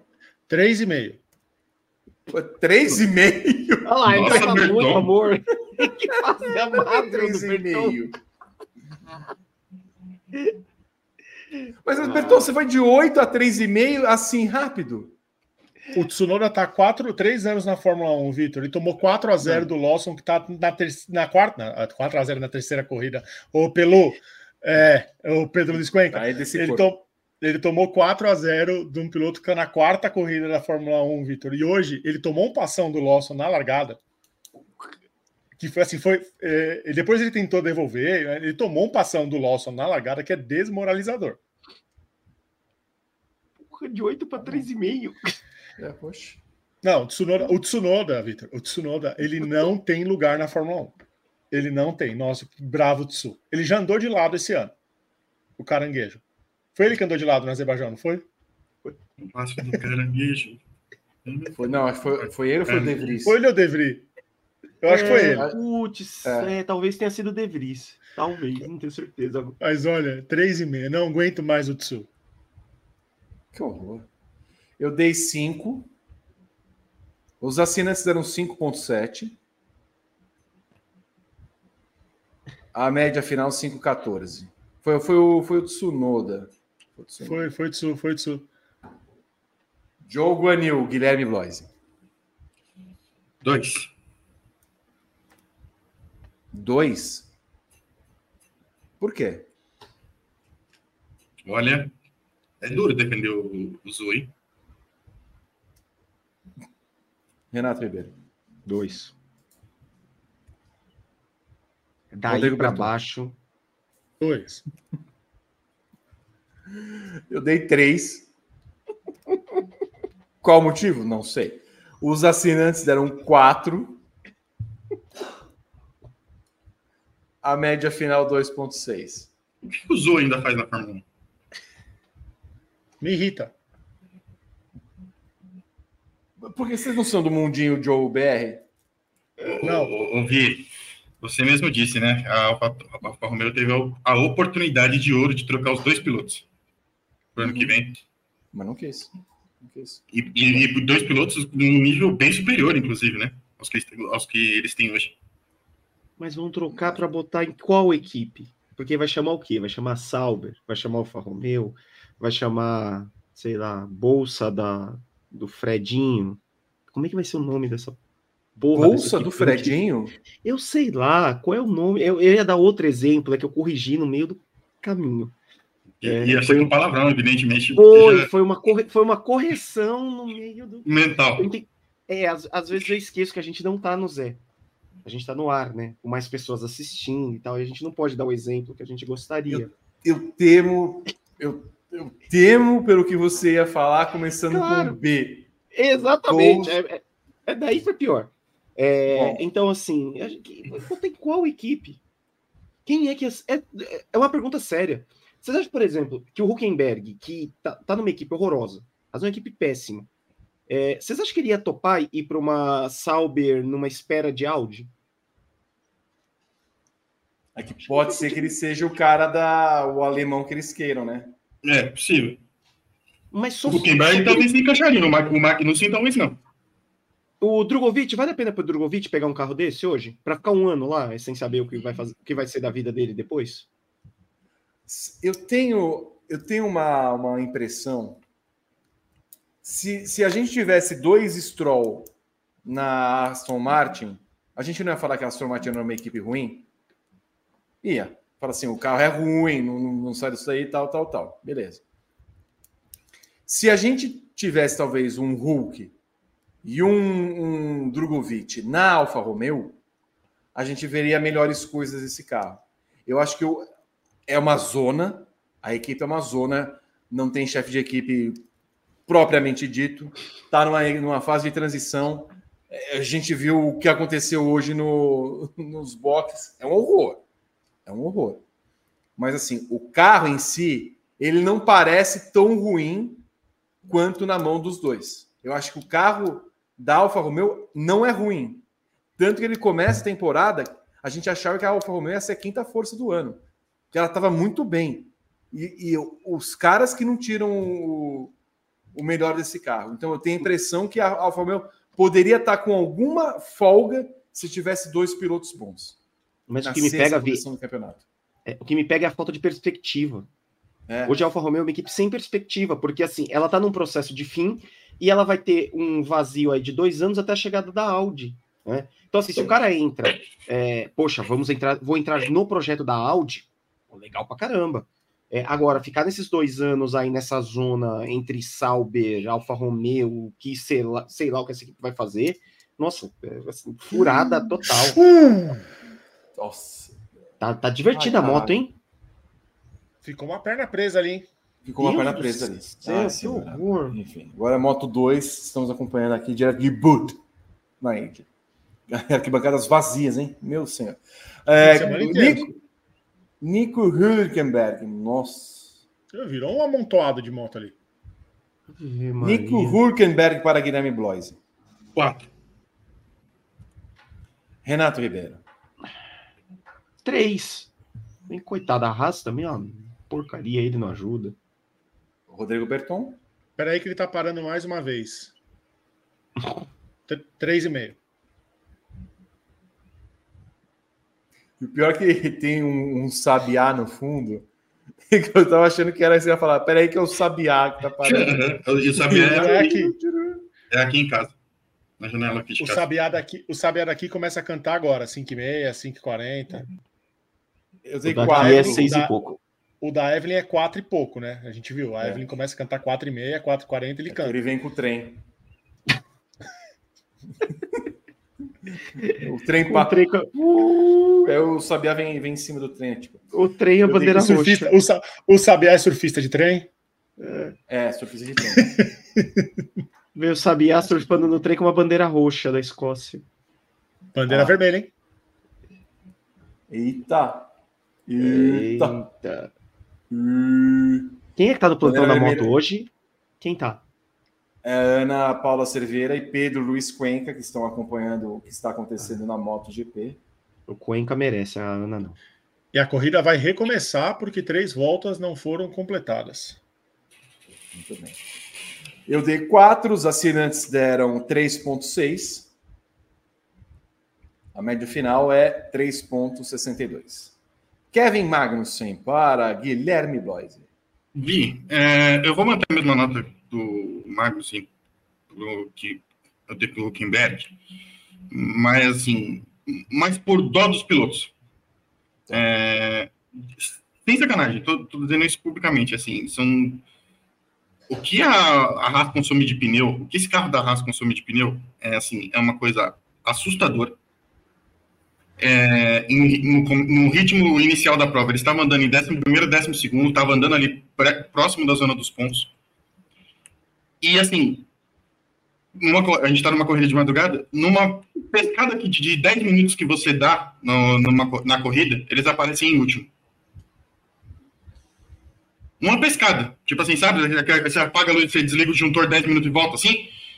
Uh, eles já estavam em último lugar, os dois. Então, assim, é, é um carro horroroso da raça. E, assim, e eles, os pilotos são prejudicados, porque em ritmo de classificação eles acertam, eles vão bem, eles estão indo bem no, na, te, na temporada. Mais do Huckenberg do que o Magnussen, mas Magnussen já já tentou largar, largou na frente do Huckenberg esses tempos aí também, não faz, não faz tanto tempo assim. Então, assim, é, é, mais por, por, por, respeito à história dos pilotos, porque realmente esse carro da Haas é um, é um horror. É até 4B.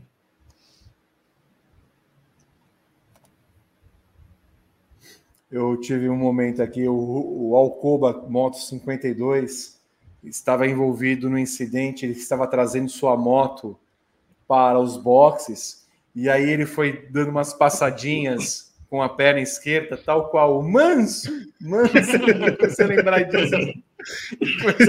oh, eu, tu, tá todo mundo bem. É. Manso, manso, manso, manso, manso. É muito engraçado ele com a perninha ali tentando.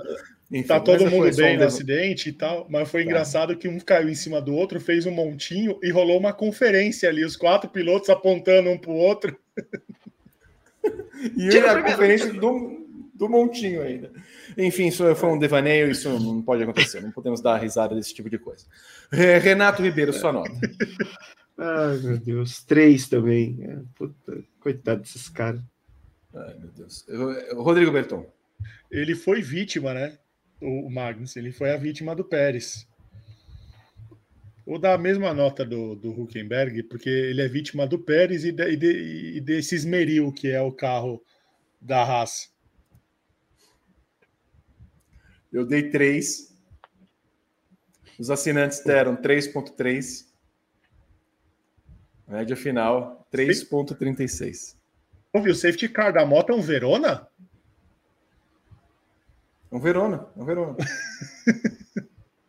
é, Atualizadíssimo. Um 93, o único dono.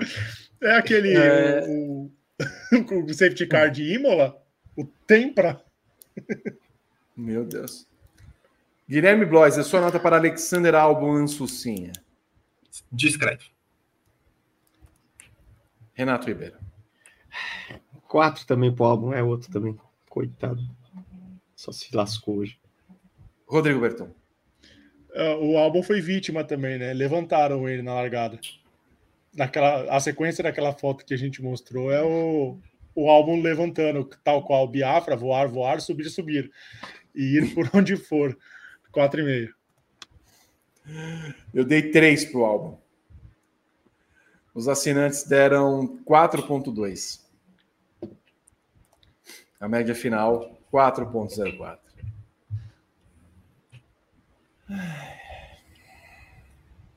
Logan Sargent, Guilherme Boys. Ô, Pedro, posso, posso, ir de tela cheia? Já tá. Já tô. Ô, Vi, ó quem tá de volta. Quem? Aê. Ah! ah, que maravilha. Que saudade. Vamos, em, vamos então para vamos para o estúdio 12 direto de São Bernardo do Campo. Está ali ao vivo, Renato Ribeiro, 5,25. A sua nota, Renato? Zero. o delay da transmissão. o delay do rádio. Maravilhoso. Vamos então cortar ali a apresentação para a sucursal Zona Norte de São Paulo. Solta o azulão paixão.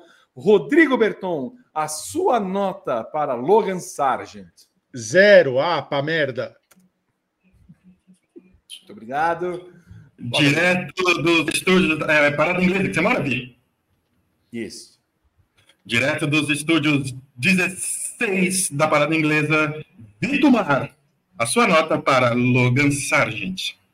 Zero, zero, zero. Eu não aguento mais esse estrupício, esse empiastro.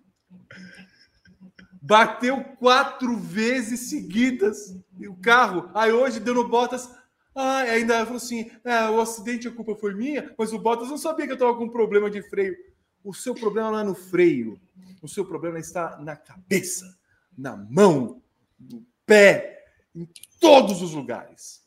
Fora. Eu não aguento mais. Zero.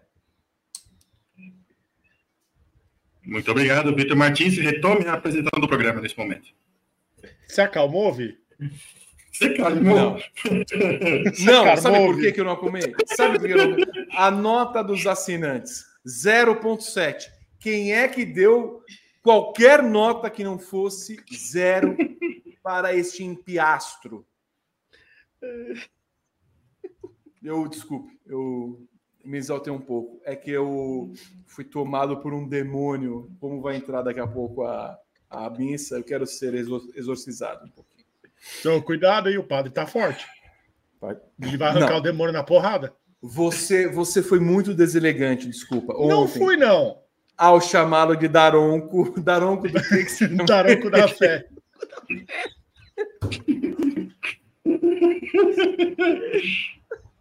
Mil perdões. Mil perdões. Mil perdões. Desculpa, Padre Marcelo, mas foi o Daronco da fé. Ô, você viu o pessoal, o Daronco apitou um sauditão essa semana, os caras tweetando que queria ver alguém tirar uma com o juiz, que esse era um juiz que ninguém podia reclamar muito, o Daronco assim. Tomou o do, do Cristiano Ronaldo. É, o Cristiano Ronaldo ficou puto com ele. Tomou a série do Cristiano Ronaldo. Eu, eu, queria, eu queria pedir desculpas à pastoral da juventude. Eu queria para para o Vaticano. Eu queria para Dona Isid, que é muito católica. Eu queria pedir desculpa. Ô, minha mãe, minha mãe deu feio para mim, tá? Você quer dizer que minha mãe veio trazer café para mim? Ah. Ela ouviu eu chamando o padre Marcelo de Daronco da Fé, ela olhou feio para mim, tá? Só pra... É claro, é claro. A, as senhorinhas carolas que vão à igreja rezar lá, sabe, Senhor, é, Vini Guimarães, que é muito católica. para dar, mas este pouco nós queremos com os irmãos, as crianças que vão lá, acordam cedo, felizes para ir acompanhar lá a missa. Eu peço perdão a todas elas, por gentileza. Exato. Para o pessoal da Canção Nova, para o pessoal da, da, de Aparecida. Para o Padre Cowboy. Quem? Padre Cowboy. O Grande Padre Cowboy? Tem. Tem. Missa o dia inteiro do Padre Cowboy. É, Padre Cowboy, o Padre Cowboy, ele é bravo, Vitor. O Padre Cowboy, ele é bravo. Que caramba é isso aí que eu nunca soube? É, eu acho que é na Canção Nova. Canção na Nova. TV, é, na TV Aparecida tem o, o programa do domingo de manhã também, que é o sertanejo, o modão sertanejo de Aparecida, bom programa. Vai lá o pessoal cantar os modão. É um bom programa, é um bom programa. Né? Aliás, uma, uma coisa que eu, que eu preciso investigar mais aqui na minha operadora são os, os, nomes dos canais, que eu nunca peguei. Deixa eu ver. Terra Viva não é, obviamente. Uh, ah, TV Novo Tempo. Tem, na TV Novo Tempo, por exemplo, tem um rapaz que está com um atendente de telemarketing, mas ele tem uma, me parece que é uma, uma bíblia aqui. E uma hashtag adora NT. Adora. Ah, adoração. Adoração. Adora, adora cal. Adora cal. Meu Deus do céu. Parabéns, Vitor. E... Me ajuda. Quero te defender. É porque quase ao ler a Dora, eu lembrei de Dora Figueiredo. Aproveitem que aproveitem que é de manhã, protejam o seu café da manhã. Protejam o seu café da manhã. E não, não só reforme, isso, protejam o seu apartamento não, alugado não também. Não reforme né? apartamentos alugados. Não reforme apartamento alugado, exatamente. Oh, a gente, Ó, o canal rural. O, o, Bigas, o Bigas vai trabalhar essa semana. Vai ser Luísa Sonza, vai ser Chico Moedas, Ana Maria Braga, eh, Dora Figueiredo, Padre Marcelo. Quem mais? Ó, aqui, pera um pouquinho. O canal rural, nesse momento, está passando, ó. Ela dará à luz a um filho a quem chamará Jesus, porque ele salvará o seu povo dos seus pecados. O canal rural. Então, até os bois precisam ter uma, uma, Mas o canal rural, Vitor, 5 e meia da manhã, o pessoal tá, já tá na lida, né? Ah, tem o SBN Global também, Berton. Que eu, as pessoas estão assim, ó. Não sei se foram roubadas. Ah, não, estão orando. Ah, assim. Meu Deus, Vitor, vamos, nota dos Stroll. Ah, a cá, sua a nota para, para Lance Stroll. de madrugada com esses canais. A gente via. Renato, a gente vai ser preso. Renato, a gente vai ser preso. Ah, Berton, Melissa McCarthy. Melissa McCarthy está cantando nesse Ô, momento. Berton, você contou pro Vitor a nossa ideia de Claro, programa? contei em loco, pessoalmente. Você gostou, Vitor? Nosso carpool? A da trollagem, Vitor? Você gostou? Não, eu gostei. Quem é que tem um canal chamado Market. Ah, não. Bom. Ó, tem a Rede Vida. A Rede Vida eu conheço. A Voz do Pastor. Uh... Posso ver? Vou completar aqui. Canção nova. O quê? Hã? Pode, Posso? Pode. O quê? Ah, mas... Ah, não. Achei, Gui, esquece isso aí, Gui. A gente tá aqui Zero. de... Zero.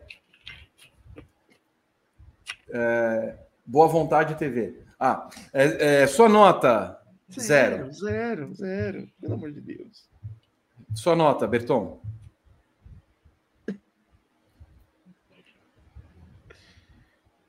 Raba solta Sexualidade. Ah, sexualidade e obsessão espiritual. Participe pelo WhatsApp. Jesus vive. Amém. Zero. Uh, os assinantes, deixa eu ver, enquanto eles rezam e olham para. Jesus... Vamos ligar no Fala que eu te escuto qualquer dia? Vamos. Não, vamos, vamos, vamos, vamos, vamos ligar nós. É. A gente liga lá e, fala assim: a gente precisa de, de foco. De, de... Oração a gente está precisando nesse momento. A gente precisa. A pessoa... preso. A gente precisa de momento, eu acho, que, eu acho que a gente precisa de um advogado agora. É um no, tem um SOS espiritual nessa emissora que você citou. Tem uma senhora de azul com um belo colar, mas eu imagino só a gente ligando. Aí o, sei lá, o pastor chega e fala assim: quem é que está falando? Aí, aí nós aparecemos e tal. É, senhor, eu queria que você me ajudasse numa coisa. Aí ele, o que foi? A sua nota para Logan Sargent. Aí eu acho que vai ser legal. Pastor, eu, eu tô aqui numa dúvida. É, você viu a corrida? Que nota que eu dou para o Sargent? O que, o senhor acha? O senhor, o senhor tem alguma palavra da salvação para Sérgio Pérez? Ah, ser muito bom. Nós vamos fazer isso. Nós vamos fazer isso. Ah, a, gente bom, vai ser não... a gente vai ser cancelado. Cancelado, vai ser cancelado. É, a nota do Lance Strong. Eu já não brinco Zero disso desde meu Deus. Zero Mais alto do sangue. Vocês lembram do... Vocês não lembram do fake que eu tinha no Twitter, né? Que era do Nunca soube que você teve fake no Twitter. Pô, eu tive. Não, eu... nossa, eu não posso contar isso no ar, então. Eu vou mandar aqui. É, no... Meu Deus. Jesus amado. Eu vou mandar no particular que a casa caiu bonito.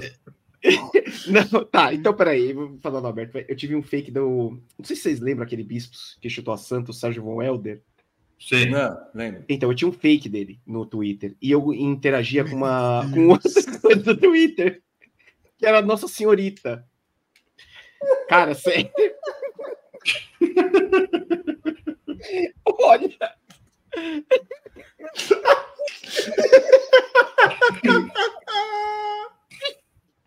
Chega, é, era o, é o máximo que eu posso falar.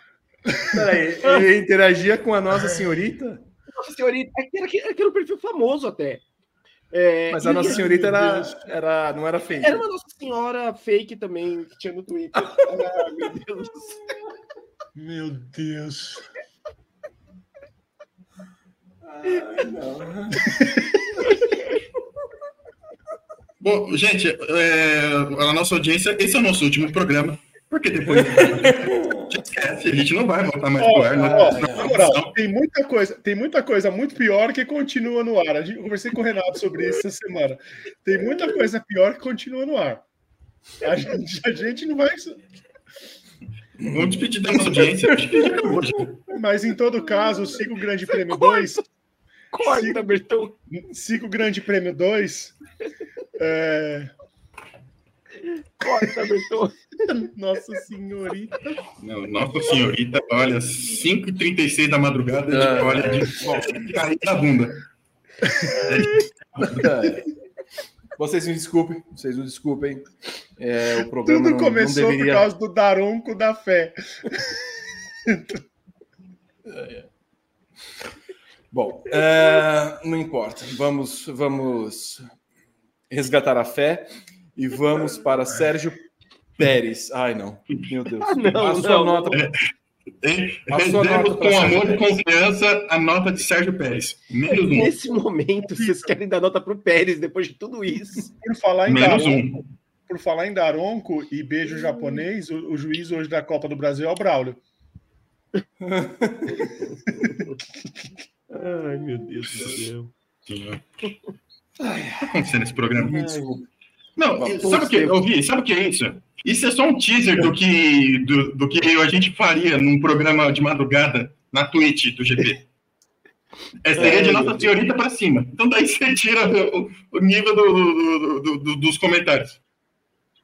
Bons tempos que o Twitter deixava a gente fazer uns fakes legais, né? Tinha, eu tinha o da Zélia Cardoso de Mello, tinha vários. Pô, já ficou uma galera de novo na. Realmente. Fernando? Pô, era bom, gas- gastava meu economês com a Zélia Cardoso. Era muito bom ter fake no Twitter. Ai, meu Deus, isso eu não Meu aguento óculos tá mais. embaçado de tanto que eu tô rindo. Não- Fake da Zélia Cardoso, cara. Não é. Por que, que eu lido com essas pessoas? Eu fico perguntando. Tipo, Tem 7 querido. bilhões. Tem Deixa 7 eu abrir bilhões o de olho. pessoas. por- Tem 7 pessoas, bilhões de pessoas no mundo. Olha as pessoas com quem eu tenho amizade. Eu não aguento mais essa vida. Um beijo pro Lido e pro Kyle Ray. Que tá... Ai, meu Deus do céu. Guilherme Blois, a sua nota é qual pro Pérez mesmo? Menos um. Ai, ai. Ai, Renato. Ribeiro. Menos um, não tem ninguém pior que o Pérez na temporada. Rodrigo Berton. Eu vou dar a nota negativa também, menos um. Eu dou menos um com louvor, aproveitando o, o tema. Os assinantes deram 0,4. Eu vou fazer o Twitter Daronco da Fé. E a foto do Padre Marcelo com um uniforme de juiz. Aguardem. E vai entrar no ar Não, hoje. o melhor, o melhor não é isso, né? O melhor, o, você sabe que o Padre Marcelo está comercializando camisetas agora. Ele está comercializando, comercializando camisetas, né? É dele, Marombe Marombe- Fé, Marombeiro. Marom, É. é, Marombe Fé, é, ele vai fazer a mansão, a mansão Stronda, é, vai ser do Padre Marcelo, ele vai fazer a mansão ecumênica. Ele, o, padre, o padre Antônio Maria, pastor Valdemiro e Alexandre Comino. O, o, o, apresentador do reality da mansão Stronda vai ser o padre, o padre artista, que eu não falo o nome dele, que ele me bloqueou sem motivo. Ah, teve motivo. Não Certeza. teve, esse não teve, esse não teve. Foi uma conversa que eu tive com o Renato na minha conta antiga. Ele fez o Ego Search e me bloqueou. E o O que, o que, que você falou dele? Eu não lembro o que que foi. eh, Alguma vez a gente citou ele, ele entrou na conversa e me bloqueou. Olha, Berton, te conhecendo e sabendo o porquê você perdeu a conta antiga, essa conta antiga do Pô, é- Twitter. um dia eu vou contar essa história. Um dia eu vou contar essa como história. um dia. Não, Um não. dia. Ela, ela merece. Não. Duas horas de programa já, Vitor. Cai- E só cai gente na. co- Eu olho pra TV tem gente no chão. É. É claro, é assim. Não, não, não, não vai fazer isso. Você não vai fazer essa piada. Não, eu não vou deixar. É, Como é que é? Eu olho. Não, não vou botar a vinheta agora. não vai mudar a minha não. Ze- Menos 0,72 é a nota de Sérgio Pérez. Eu espero que tenha sido a pior da temporada. Guilherme Blois. Renato Ribeiro. Ah, zero também. Rodrigo Berton. Ele foi vítima, né? Tomou a traulitada também, tomou o carrinho. Zero. Zero. Zero. Os assinantes deram 1,9. Ah, sim. Média 0,38. Vamos para as equipes. Ixi. Você já foi, você já foi essa, já foi essa zorra na, nos pilotos? Meu Deus, só cai gente. Você Eu tô falando, Vitor. Não aguento mais céu, a gente velho. caindo, velho. Ah, o Alonso caiu. Alonso Lopes. Nossa, caiu. Jesus amado. Caiu o O Alonso. melhor é, é o lencinho. O Vitor tá o parecendo muito. o. É o Rogério Cardoso mesmo com lencinho, totalmente. Amado, amantíssimo. É, é.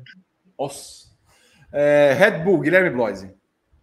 Red Bull Dixon e Alonso é. estavam envolvidos. Olha olha que envolvimento legal. Dixon e Alonso. A Red Bull do Verstappen 10. E a Mas do Pérez? A Red Bull do Pérez. Não, a Red Bull do Pérez zero, mas deixa. O Pérez não, não merece estar nessa conta nesse final de semana. Ele já sofreu o suficiente. A gente nem falou do, do castigo que ele pagou, né? Que a Super Nani do Helmut Marko lá botou ele, deixou ele de castigo dentro do cockpit do carro. Quanto, quanto tempo ele ficou ali? Pra base de uma meia hora, não foi não? Nave, quase uma hora. No confessionário? É, não, não, no, no- dentro do cockpit do carro, depois que ele abandonou a primeira vez. Ah. Ficou umas 10, 15 voltas ali. Eu achei que pouco. Deve ficar lá por três dias. Renato Ribeiro. Ele tinha que voltar, igual. Lembra quando a, a porca do Bottas voltou para a fábrica e só soltaram lá na fábrica, mandar o Sérgio Pérez dentro do carro? Ah, nove só pelo, pela reprimenda no Pérez. Rodrigo Berton. Eu vou dar 10, porque o Pérez ser péssimo não é culpa da Red Bull. É, É, é, sim. sim. É sim. Deixa lá. Ou se é. É. Mas ah, não é culpa da, da- O desempenho da, ruim dele não é culpa que o carro é ruim. Nem trabalho de boxe ruim. O único defeito da Red Bull é contratar. Mas E é manter. 10 mesmo assim. Mas foi campeão mundial hoje. Ah, não. 10. Eu dei 9. Os E assinantes fora também deram outra. É, não, e fora outra, gente. Assim, falando sério, o que a Red Bull fez de voltar o carro para corrida só para cumprir punição, não sei o quê, é, além de ser um absurdo, é feio. É feio, sabe? É um negócio. É, é, é querer dar desperto na cara larga. Tipo, porra. E a FIA deixa, né? A FIA é. Diz mais sobre a Mas eu- FIA do que sobre a Red Bull. É, Correto, não, então. a esperteza, diz, a esperteza diz muito sobre a Red Bull. Porque, assim, é. Não é legal. É, é que eu não quero usar a palavra ético, porque ética no esporte é um troço tão subjetivo. Mas, assim, é no mínimo querer fazer todo mundo de otário, sabe? É o que a Red Bull fez hoje. De voltar ele pra pista, pra. Ah, vamos dar uma volta para ele cumprir a punição, não sei o que. Pode fazer todo mundo de muito otário. Se a FIA é feita de otário, tudo bem. Eu, eu não gosto. Eu vou criar um fake da média- FIA. A média é 9,4. McLaren, Guilherme Bloise. 10. Renato Essa Ribeiro. com um louvor. 10. Rodrigo Berton. 10. Também dei 10. Os assinantes deram 9,1. Ô, Renato, Oi. você sabe que o Victor tá segurando a risada nesse momento, porque assim, ele tá rindo da questão do fake da do, do- do Nossa Senhora que você fez, né? O fake do. Ainda, né? É, Não, peraí, meu fake não era o da Nossa Senhora. Como é que qual que era o fake, seu fake mesmo? Era o do Desculpa. bispo. Do Era bispo. Ele tá Mas eu não vou rindo falar o nome dele. ele tá, ele tá rindo porque ele queria muito ter tido essa ideia e não passou É pela óbvio. cabeça dele. É óbvio. É óbvio. Peraí, E mais- e-. E, e mais do que isso, ele queria ter muita ideia do fake da Zélia Cardoso de Mello. Mas assim, mas muito. Mas muito. Vamos fazer uma da, da Maria Conceição Tavares, então. Vamos. Vamos fazer um do jurado lá, do jurado rigoroso? O Antônio, o Antônio, O, jurado- o Antônio do Carnaval lá, esqueça o nome dele, meu Deus. Gomes de Oliveira, né? Adilson Gomes. Adilson. Gomes de Oliveira. Vamos fazer um É Oliveira, é dele. isso? Tem a foto, olha aí. Ai, meu É que Deus. agora o X não é um ambiente legal pra gente fazer isso, né? É, claro. Twitter lá. Caiu pô, mais um. 2000 e- O Dixon de novo? É, é, Ele caiu de novo. Meu Deus do céu, mas só cai gente nessa corrida. Quantos, quantos carros, carro, quantas motos sobraram? Não é carro nenhum, né, Vitor? É só o Tempra lá, que é o, o safety o car. Verona. É, 9 Pô, a gente tá chamando, pô, a gente tá chamando um BMW de luxo de Verona, cara. Que É ponto bom. da madrugada. É bom, porque quando eu for mandar proposta pra BMW, eu vou ah, eles vão cortar essa parte do programa. Eu falar, puta, é sério. Eu quero ver se. Não, mas eu quero ver você mandar para uma paróquia esse programa. É verdade. Vamos. A Ferrari. o padre né, Antônio igual. Maria assistindo esse, esse, esse programa. Oito. Ali já começou a missa do padre? O padre pela Zinho. missa hoje. Já começou a missa. Não, eu tô pela Renato missa do Oliveira. padre Marcelo, do Horse. Renato Ribeiro. Oi. Tudo bem, Renato? Como é, que- Renato, tudo bem? como é que tá, como é que tá a vida? Peraí, eu tava- tô procurando a missa. É, a gente tá precisando de Deus nesse programa. Não, não, não, tá passando futebol e eu. A missa é às seis. Ai, meu Deus, o Ferrari, Ferrari, Ferrari 7, porque ferrou a corrida do Sainz. Rodrigo Berton. É. Eu dei 7. Os assinantes deram 7,1. A média final, 7,22. Mercedes, Guilherme Bloise. Um. 1. Que isso? Renato Ribeiro. Nossa, eu dei 4, casa da mãe Joana total. Meu Deus, o Toto vai voltar do, com ponto, com gás, oxigênio, para dirigir a equipe no Qatar. Rodrigo Berton. Dois e meio, porque além da bagunça, trabalhou mal nos boxes. Eu dei 3. Os assinantes deram 7. A média final é quê? 3,5. Eles gostam da bagunça. Você acha que quando a gente fica falando dessas coisas aqui, o que, que eles amam? Eles amam essas coisas que a gente faz. Eles gostam do mal feito, é isso que eles gostam. Se a igreja tivesse uma equipe, qual seria o nome da equipe? Coloque aqui nos comentários desse vídeo, enquanto a Aston Martin está para Guilherme Bloise. Um. Um! São dos enfermos. Renato Ribeiro. Se alguém falar que é a Ferrari, já vai ficar, não vai ficar legal. É, zero, Pastor Martin. A merda, carro ruim também. Rodrigo Berton. A traseira mole, estratégia de centavos. Fica 47 da manhã, o cara me mete uma traseira mole. Olha, é difícil, viu? E a cara de gol cem- contra, a cara de gol aí contra você- que o Gui fez. E você ainda fala de sentar. Aí eu falei, Não, é, sabe o que a cara gol contra? É que, é que me veio o nome de equipe de corrida com, com igreja. Por isso que eu tava rindo aqui. É. Sabe, sabe quem, fica, quem ficou com a traseira mole também? Quem comeu aquele hambúrguer do China lá na Fórmula É E. verdade. Esses, esses ficaram mesmo. Esses ficaram mesmo. Ficou com a traseira mole também, viu? Olha aqui, ó, ó, ó, ó. alfabenta, não. Esse é o tipo de pessoa que trabalha com a gente. Ai, Não, só, só a gente.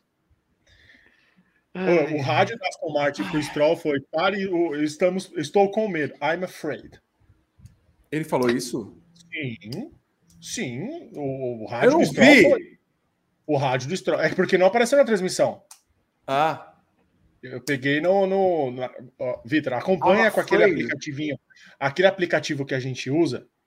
O, o, o, o, o, ah. é o Multiview para ver F1 TV. O live time inteiro dele tem uma inteligência artificial que faz a transcrição dos rádios. Então, todos os rádios aparecem em texto na, na tela. É maravilhoso. Ah, e aparecem os rádios em formato de arquivo para você ouvir também. Então, foi falado para o Stroll: para o carro, vamos fazer uma verificação de segurança. Eu estou preocupado. E era o, a, a asa traseira solta. Zero. Eu achei que eles estivessem preocupados com o Stroll dirigindo, porque é Não, é, Ah, o mais cima habitual. do carro, né? É o mais Eu habitual. também dei. Eu também dei zero para essa equipe. Ô, Vi, qual seria Ah, o seu nome de equipe? Não, não pensei ainda, não pensei ainda. Eu tenho, Só eu tenho uma sugestão. Então qual é o nome? Seria a BAR, a Batina Racing. Não, Yuri, É bom, não, não é? Yuri, a gente paga F1 TV, a gente só usa um boost da F1 TV. Exato. A gente paga. A gente Inclusive, ó, olha, inclusive, tá, tá caro. É, o é menino mais. O Vitor É paga. mais. Faz, faz esse pix. O É. Vitor paga, o Vitor paga 63 contas da F1 TV pra gente. Meu Deus, não mentira também não. 4,5 deram os assinantes. É que você não sabe que a gente ia precisar contratar 300, Berton. Não, você sabe. né?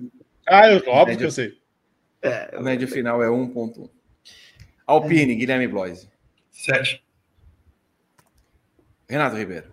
Cinco. Arrumaram esses pontos por causa dos pilotos, porque o carro é uma bomba também. Rodrigo Berton. 5. Eu dei 5. Os assinantes deram 4,7. E o Bem TV deu quanto?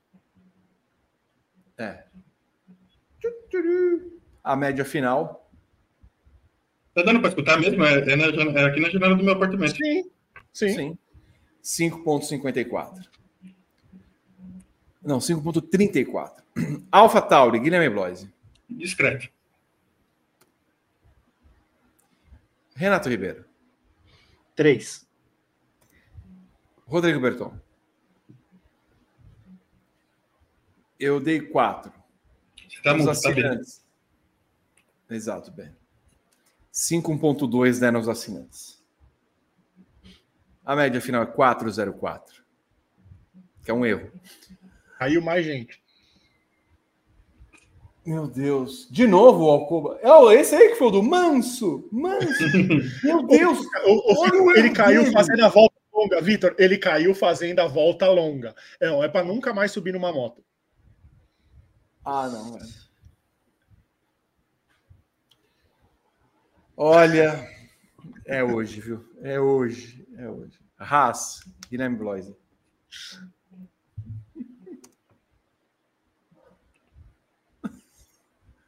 Rodrigo, é Renato Ribeiro. Eu ia dar zero para a Haas, mas como é redondinho também, a Haas comeu os três zeros. Nossa, tem nota, zero. Amor de Deus.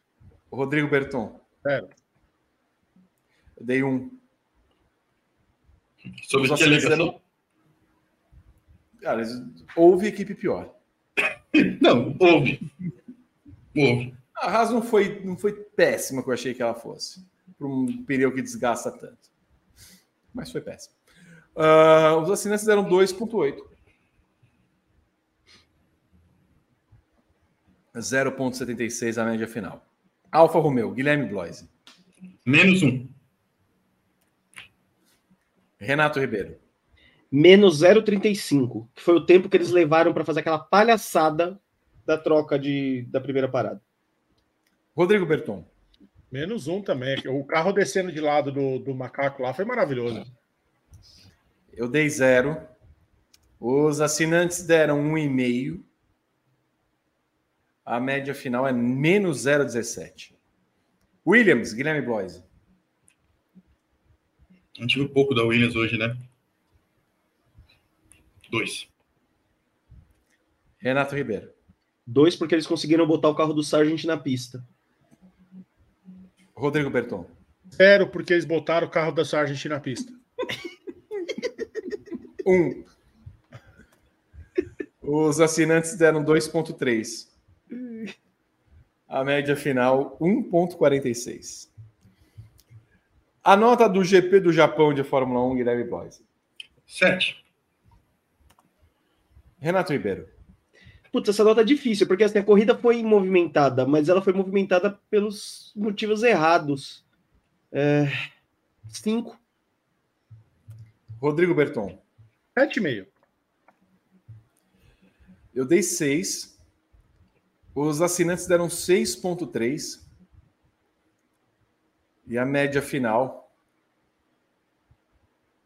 é 6,36.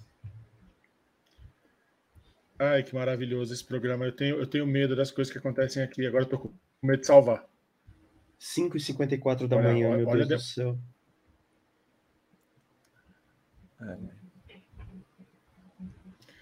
Max Verstappen venceu o GP do Japão nas notas com 9,9 e o Pérez ficou com menos 0,72. É, Ninguém aguenta mais. O Verstappen lidera a temporada com 9,19 e o Ricardo é o último com 4,17 pelos pesos da. Só fez três corridas, então o peso dele vai lá para baixo. Eu descobri, é peso mesmo. Eu fui atrás do, do hall da, da planilha, é peso das corridas.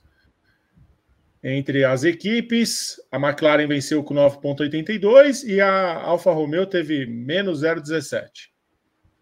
Red Bull lidera com 8,81 e a Haas 2,35. Entre as corridas, o GP do Japão foi pior que o GP de Mônaco. Que? Nona posição na temporada. 6,36 de média. Singapura segue na liderança com 9,18.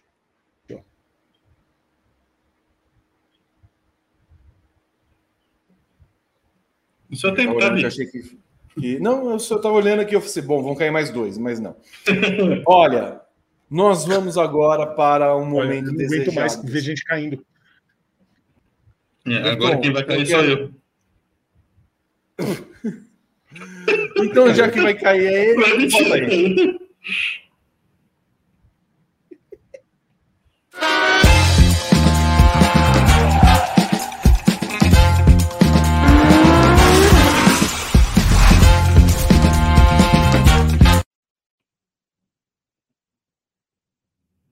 Oitenta por cento para Sérgio Não, Pérez. a- a- apareceu para vocês? Para mim não apareceu nada da vinheta. Apareceu. Apareceu? Então bota de novo, certeza. Bota de novo. Ah, então Não, não, apareceu. não, o Guido, apareceu? Não, pode de novo, vai. Vou passar vergonha duas vezes. Leon Pérez e Sargent.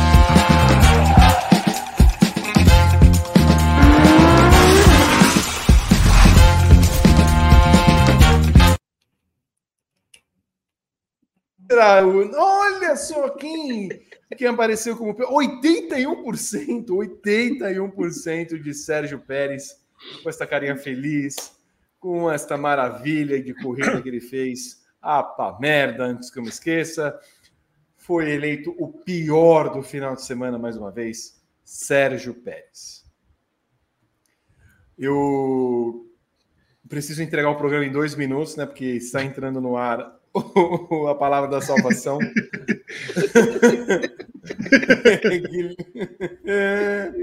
Guilherme Bloise, Red Bull campeão de construtores e o Verstappen a três pontos do título. Sobre a Red Bull é fácil falar, né? Mais do que merecido, né? O trabalho brilhante que ela, que ela faz junto ao. Sobretudo junto, ao Verstappen, né? Embora o segundo piloto não. É, é que vai ser difícil eu terminar o raciocínio, que você tá, você tá rindo, eu quero rir junto com você. Eu estou apenas olhando para baixo e rezando.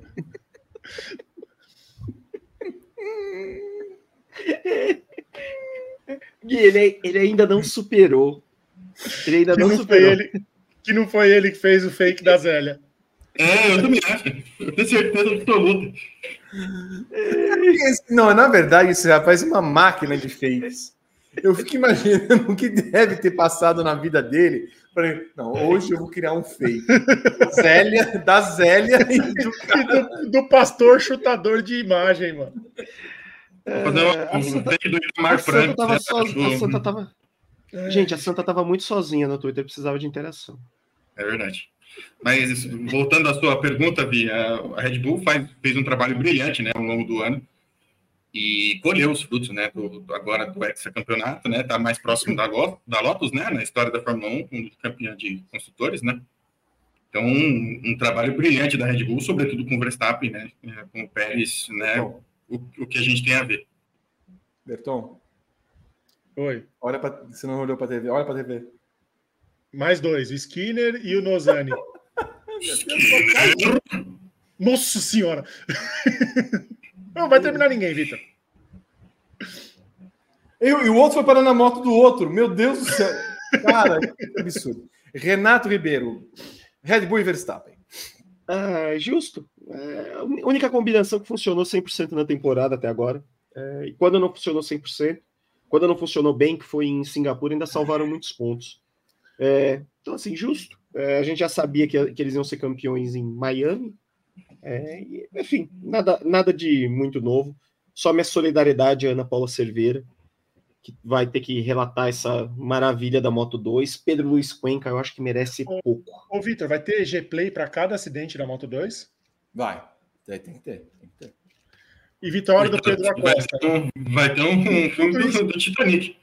Com tudo isso, o Pedro Acosta ganhou com o Arbolino em segundo. De novo. Com tudo isso que aconteceu. E o Joey Roberts em terceiro. Berton, derrama sobre nós a sua opinião sobre Red Bull e Verstappen. Equipe perfeita, carro perfeito, piloto beirando a perfeição. É, justo. Justo. que foi, Vitor? Começou. Tá vendo? Ele tirou, ele tira a concentração de todo mundo. A gente tá querendo rir junto com ele. É, eu vou botar. A Ô, gente não pode deixar vazar o som, né? ô, a- não, não pode. Costuraram duas batinas para servir. Ele, o- Tá grande, tá grande. Fala, Bertão.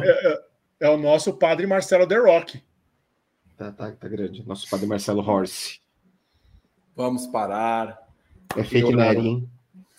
Olha, Total é, nesse domingo você vai ter muito do pós-corrida no grandepremio.com.br.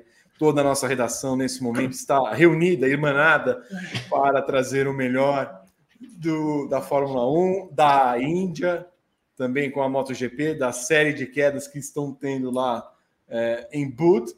E eu tenho certeza que você vai acompanhar também o Paddock GP às 18h30 no horário de Brasília, para a gente ter o pós, o day after é, de, de mais uma corrida da Fórmula 1. Na quarta-feira nós temos o TTGP, na quinta-feira nós temos WGP. Terça-feira estreamos o Paddock VIP, Rodrigo Berton, Provavelmente. com Ana Paula Cerveira, os assinantes participando dessa atração maravilhosa. Às 11 da manhã, terça-feira, então, teremos a estreia do Paddock VIP para trazer o melhor com os melhores. Mentira. Com os assinantes que estarão com a Ana Paula nesse programa. Faço questão que você participe. Se você não deu like no nosso programa, olha, se você não deu like, você vai para o inferno. Você vai para o inferno. Uma coisa que não é admissível. Você sabe quem não vai para o inferno, Vitor Martins? Quem? Gabriel Salvador Caldeira dos Santos, que mandou cinco reais e pergunta: quem é pior em quebrar carro, Mick Schumacher ou Logan Sargent? Sargent. Vinícius Carneiro, só Jesus na causa para o Sérgio Pérez. Ó o tema ecumênico. O cara conseguiu voltar para a pista para não levar a punição para o Qatar. Tchau, Tcheco. André Pinheiro, a Fórmula 1 2023 é patética, ridícula, xoxa, capenga, chata, que só o, o, o, Baralho. É. Só o- a posição lá em cima do navio. Que coisa lamentável. E eu aqui acordado até 4 horas da manhã para ver essa merda. Te amo, VM. O Lemelo, boa madrugada a vocês. Fazia tempo que o, que o Lemelo não aparecia aqui. O Wanderson, cinco reais para trazer a palavra de Maria Sacari e fique campeã. Renato, Russell é o novo pitico da Fórmula 1 com os rádios? Pitico. Pitico. Já tá na categoria Leclerc de Pitico.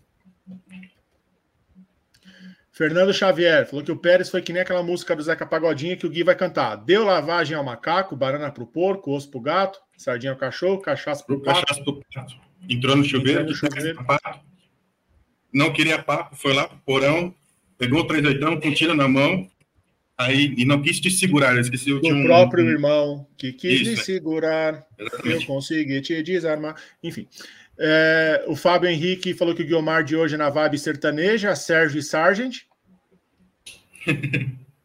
Vinícius Tadeu, você tá maluco? 33 pontos do Pérez. Nipoluso, C0 a lenda da Pirelli. Tá. Acho que é o Hamilton, mas tudo bem. E o Nuno Vieira, que ele tá bom dia desde a Holanda, em Valvitic. Eu procurei a pronúncia da cidade, Vitor, para não falar besteira. E deve ter pronunciado errado. Claro, com certeza, porque tinha sete pronúncias diferentes no site. Ô, Gui, como a Eu gente está no programa econômico, vamos- a gente podia agradecer os nossos, né, os superchats com muito obrigado, né, com voz de padre, né, que a gente já está no programa ecumênico mesmo. Guilherme. Abençoe quero os Deus. Todo-Poderoso, o Pai, o. Filho e o Espírito Santo. É, Amém. eu, vou, eu, eu, eu vou cortar esse programa no ex as notas. Não vai ter ex as notas no, no VOD. Do décimo Eu acho. Eu recomendo cortes com Não. louvor. É assim. Bendito é o que vem, você sabe. Em nome do Senhor. É, eu quero agradecer a todos vocês que acompanharam ao vivo o nosso programa. Peço perdão por um ou outro momento que tenha, que tenha descambado um pouco a atração. por um perfeito da Zélia Cardoso de Melo. por um algum lapso que pode ter acontecido, né? Mas esse programa não é fake, esse programa é real. Esse programa é o programa da família brasileira que nos irmana, que nos une e nos congrega a estar aqui fazendo o melhor para vocês e o melhor, vocês sabem, é aqui no Grande Prêmio.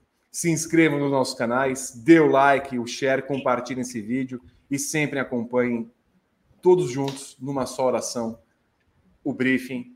Não teremos semana que vem, mas voltaremos no final de semana do GP do Qatar, onde Max Verstappen será com louvor o campeão mundial de 2023. Quero agradecer a paróquia que esteve comigo, Guilherme Bloise, Renato Ribeiro, Rodrigo Berton e todos vocês que fizeram esse programa conosco. Vocês estão no nosso. Vamos fazer um fake do Vitor. Ai, não. Tchau, vamos embora. Tchau, tchau, tchau.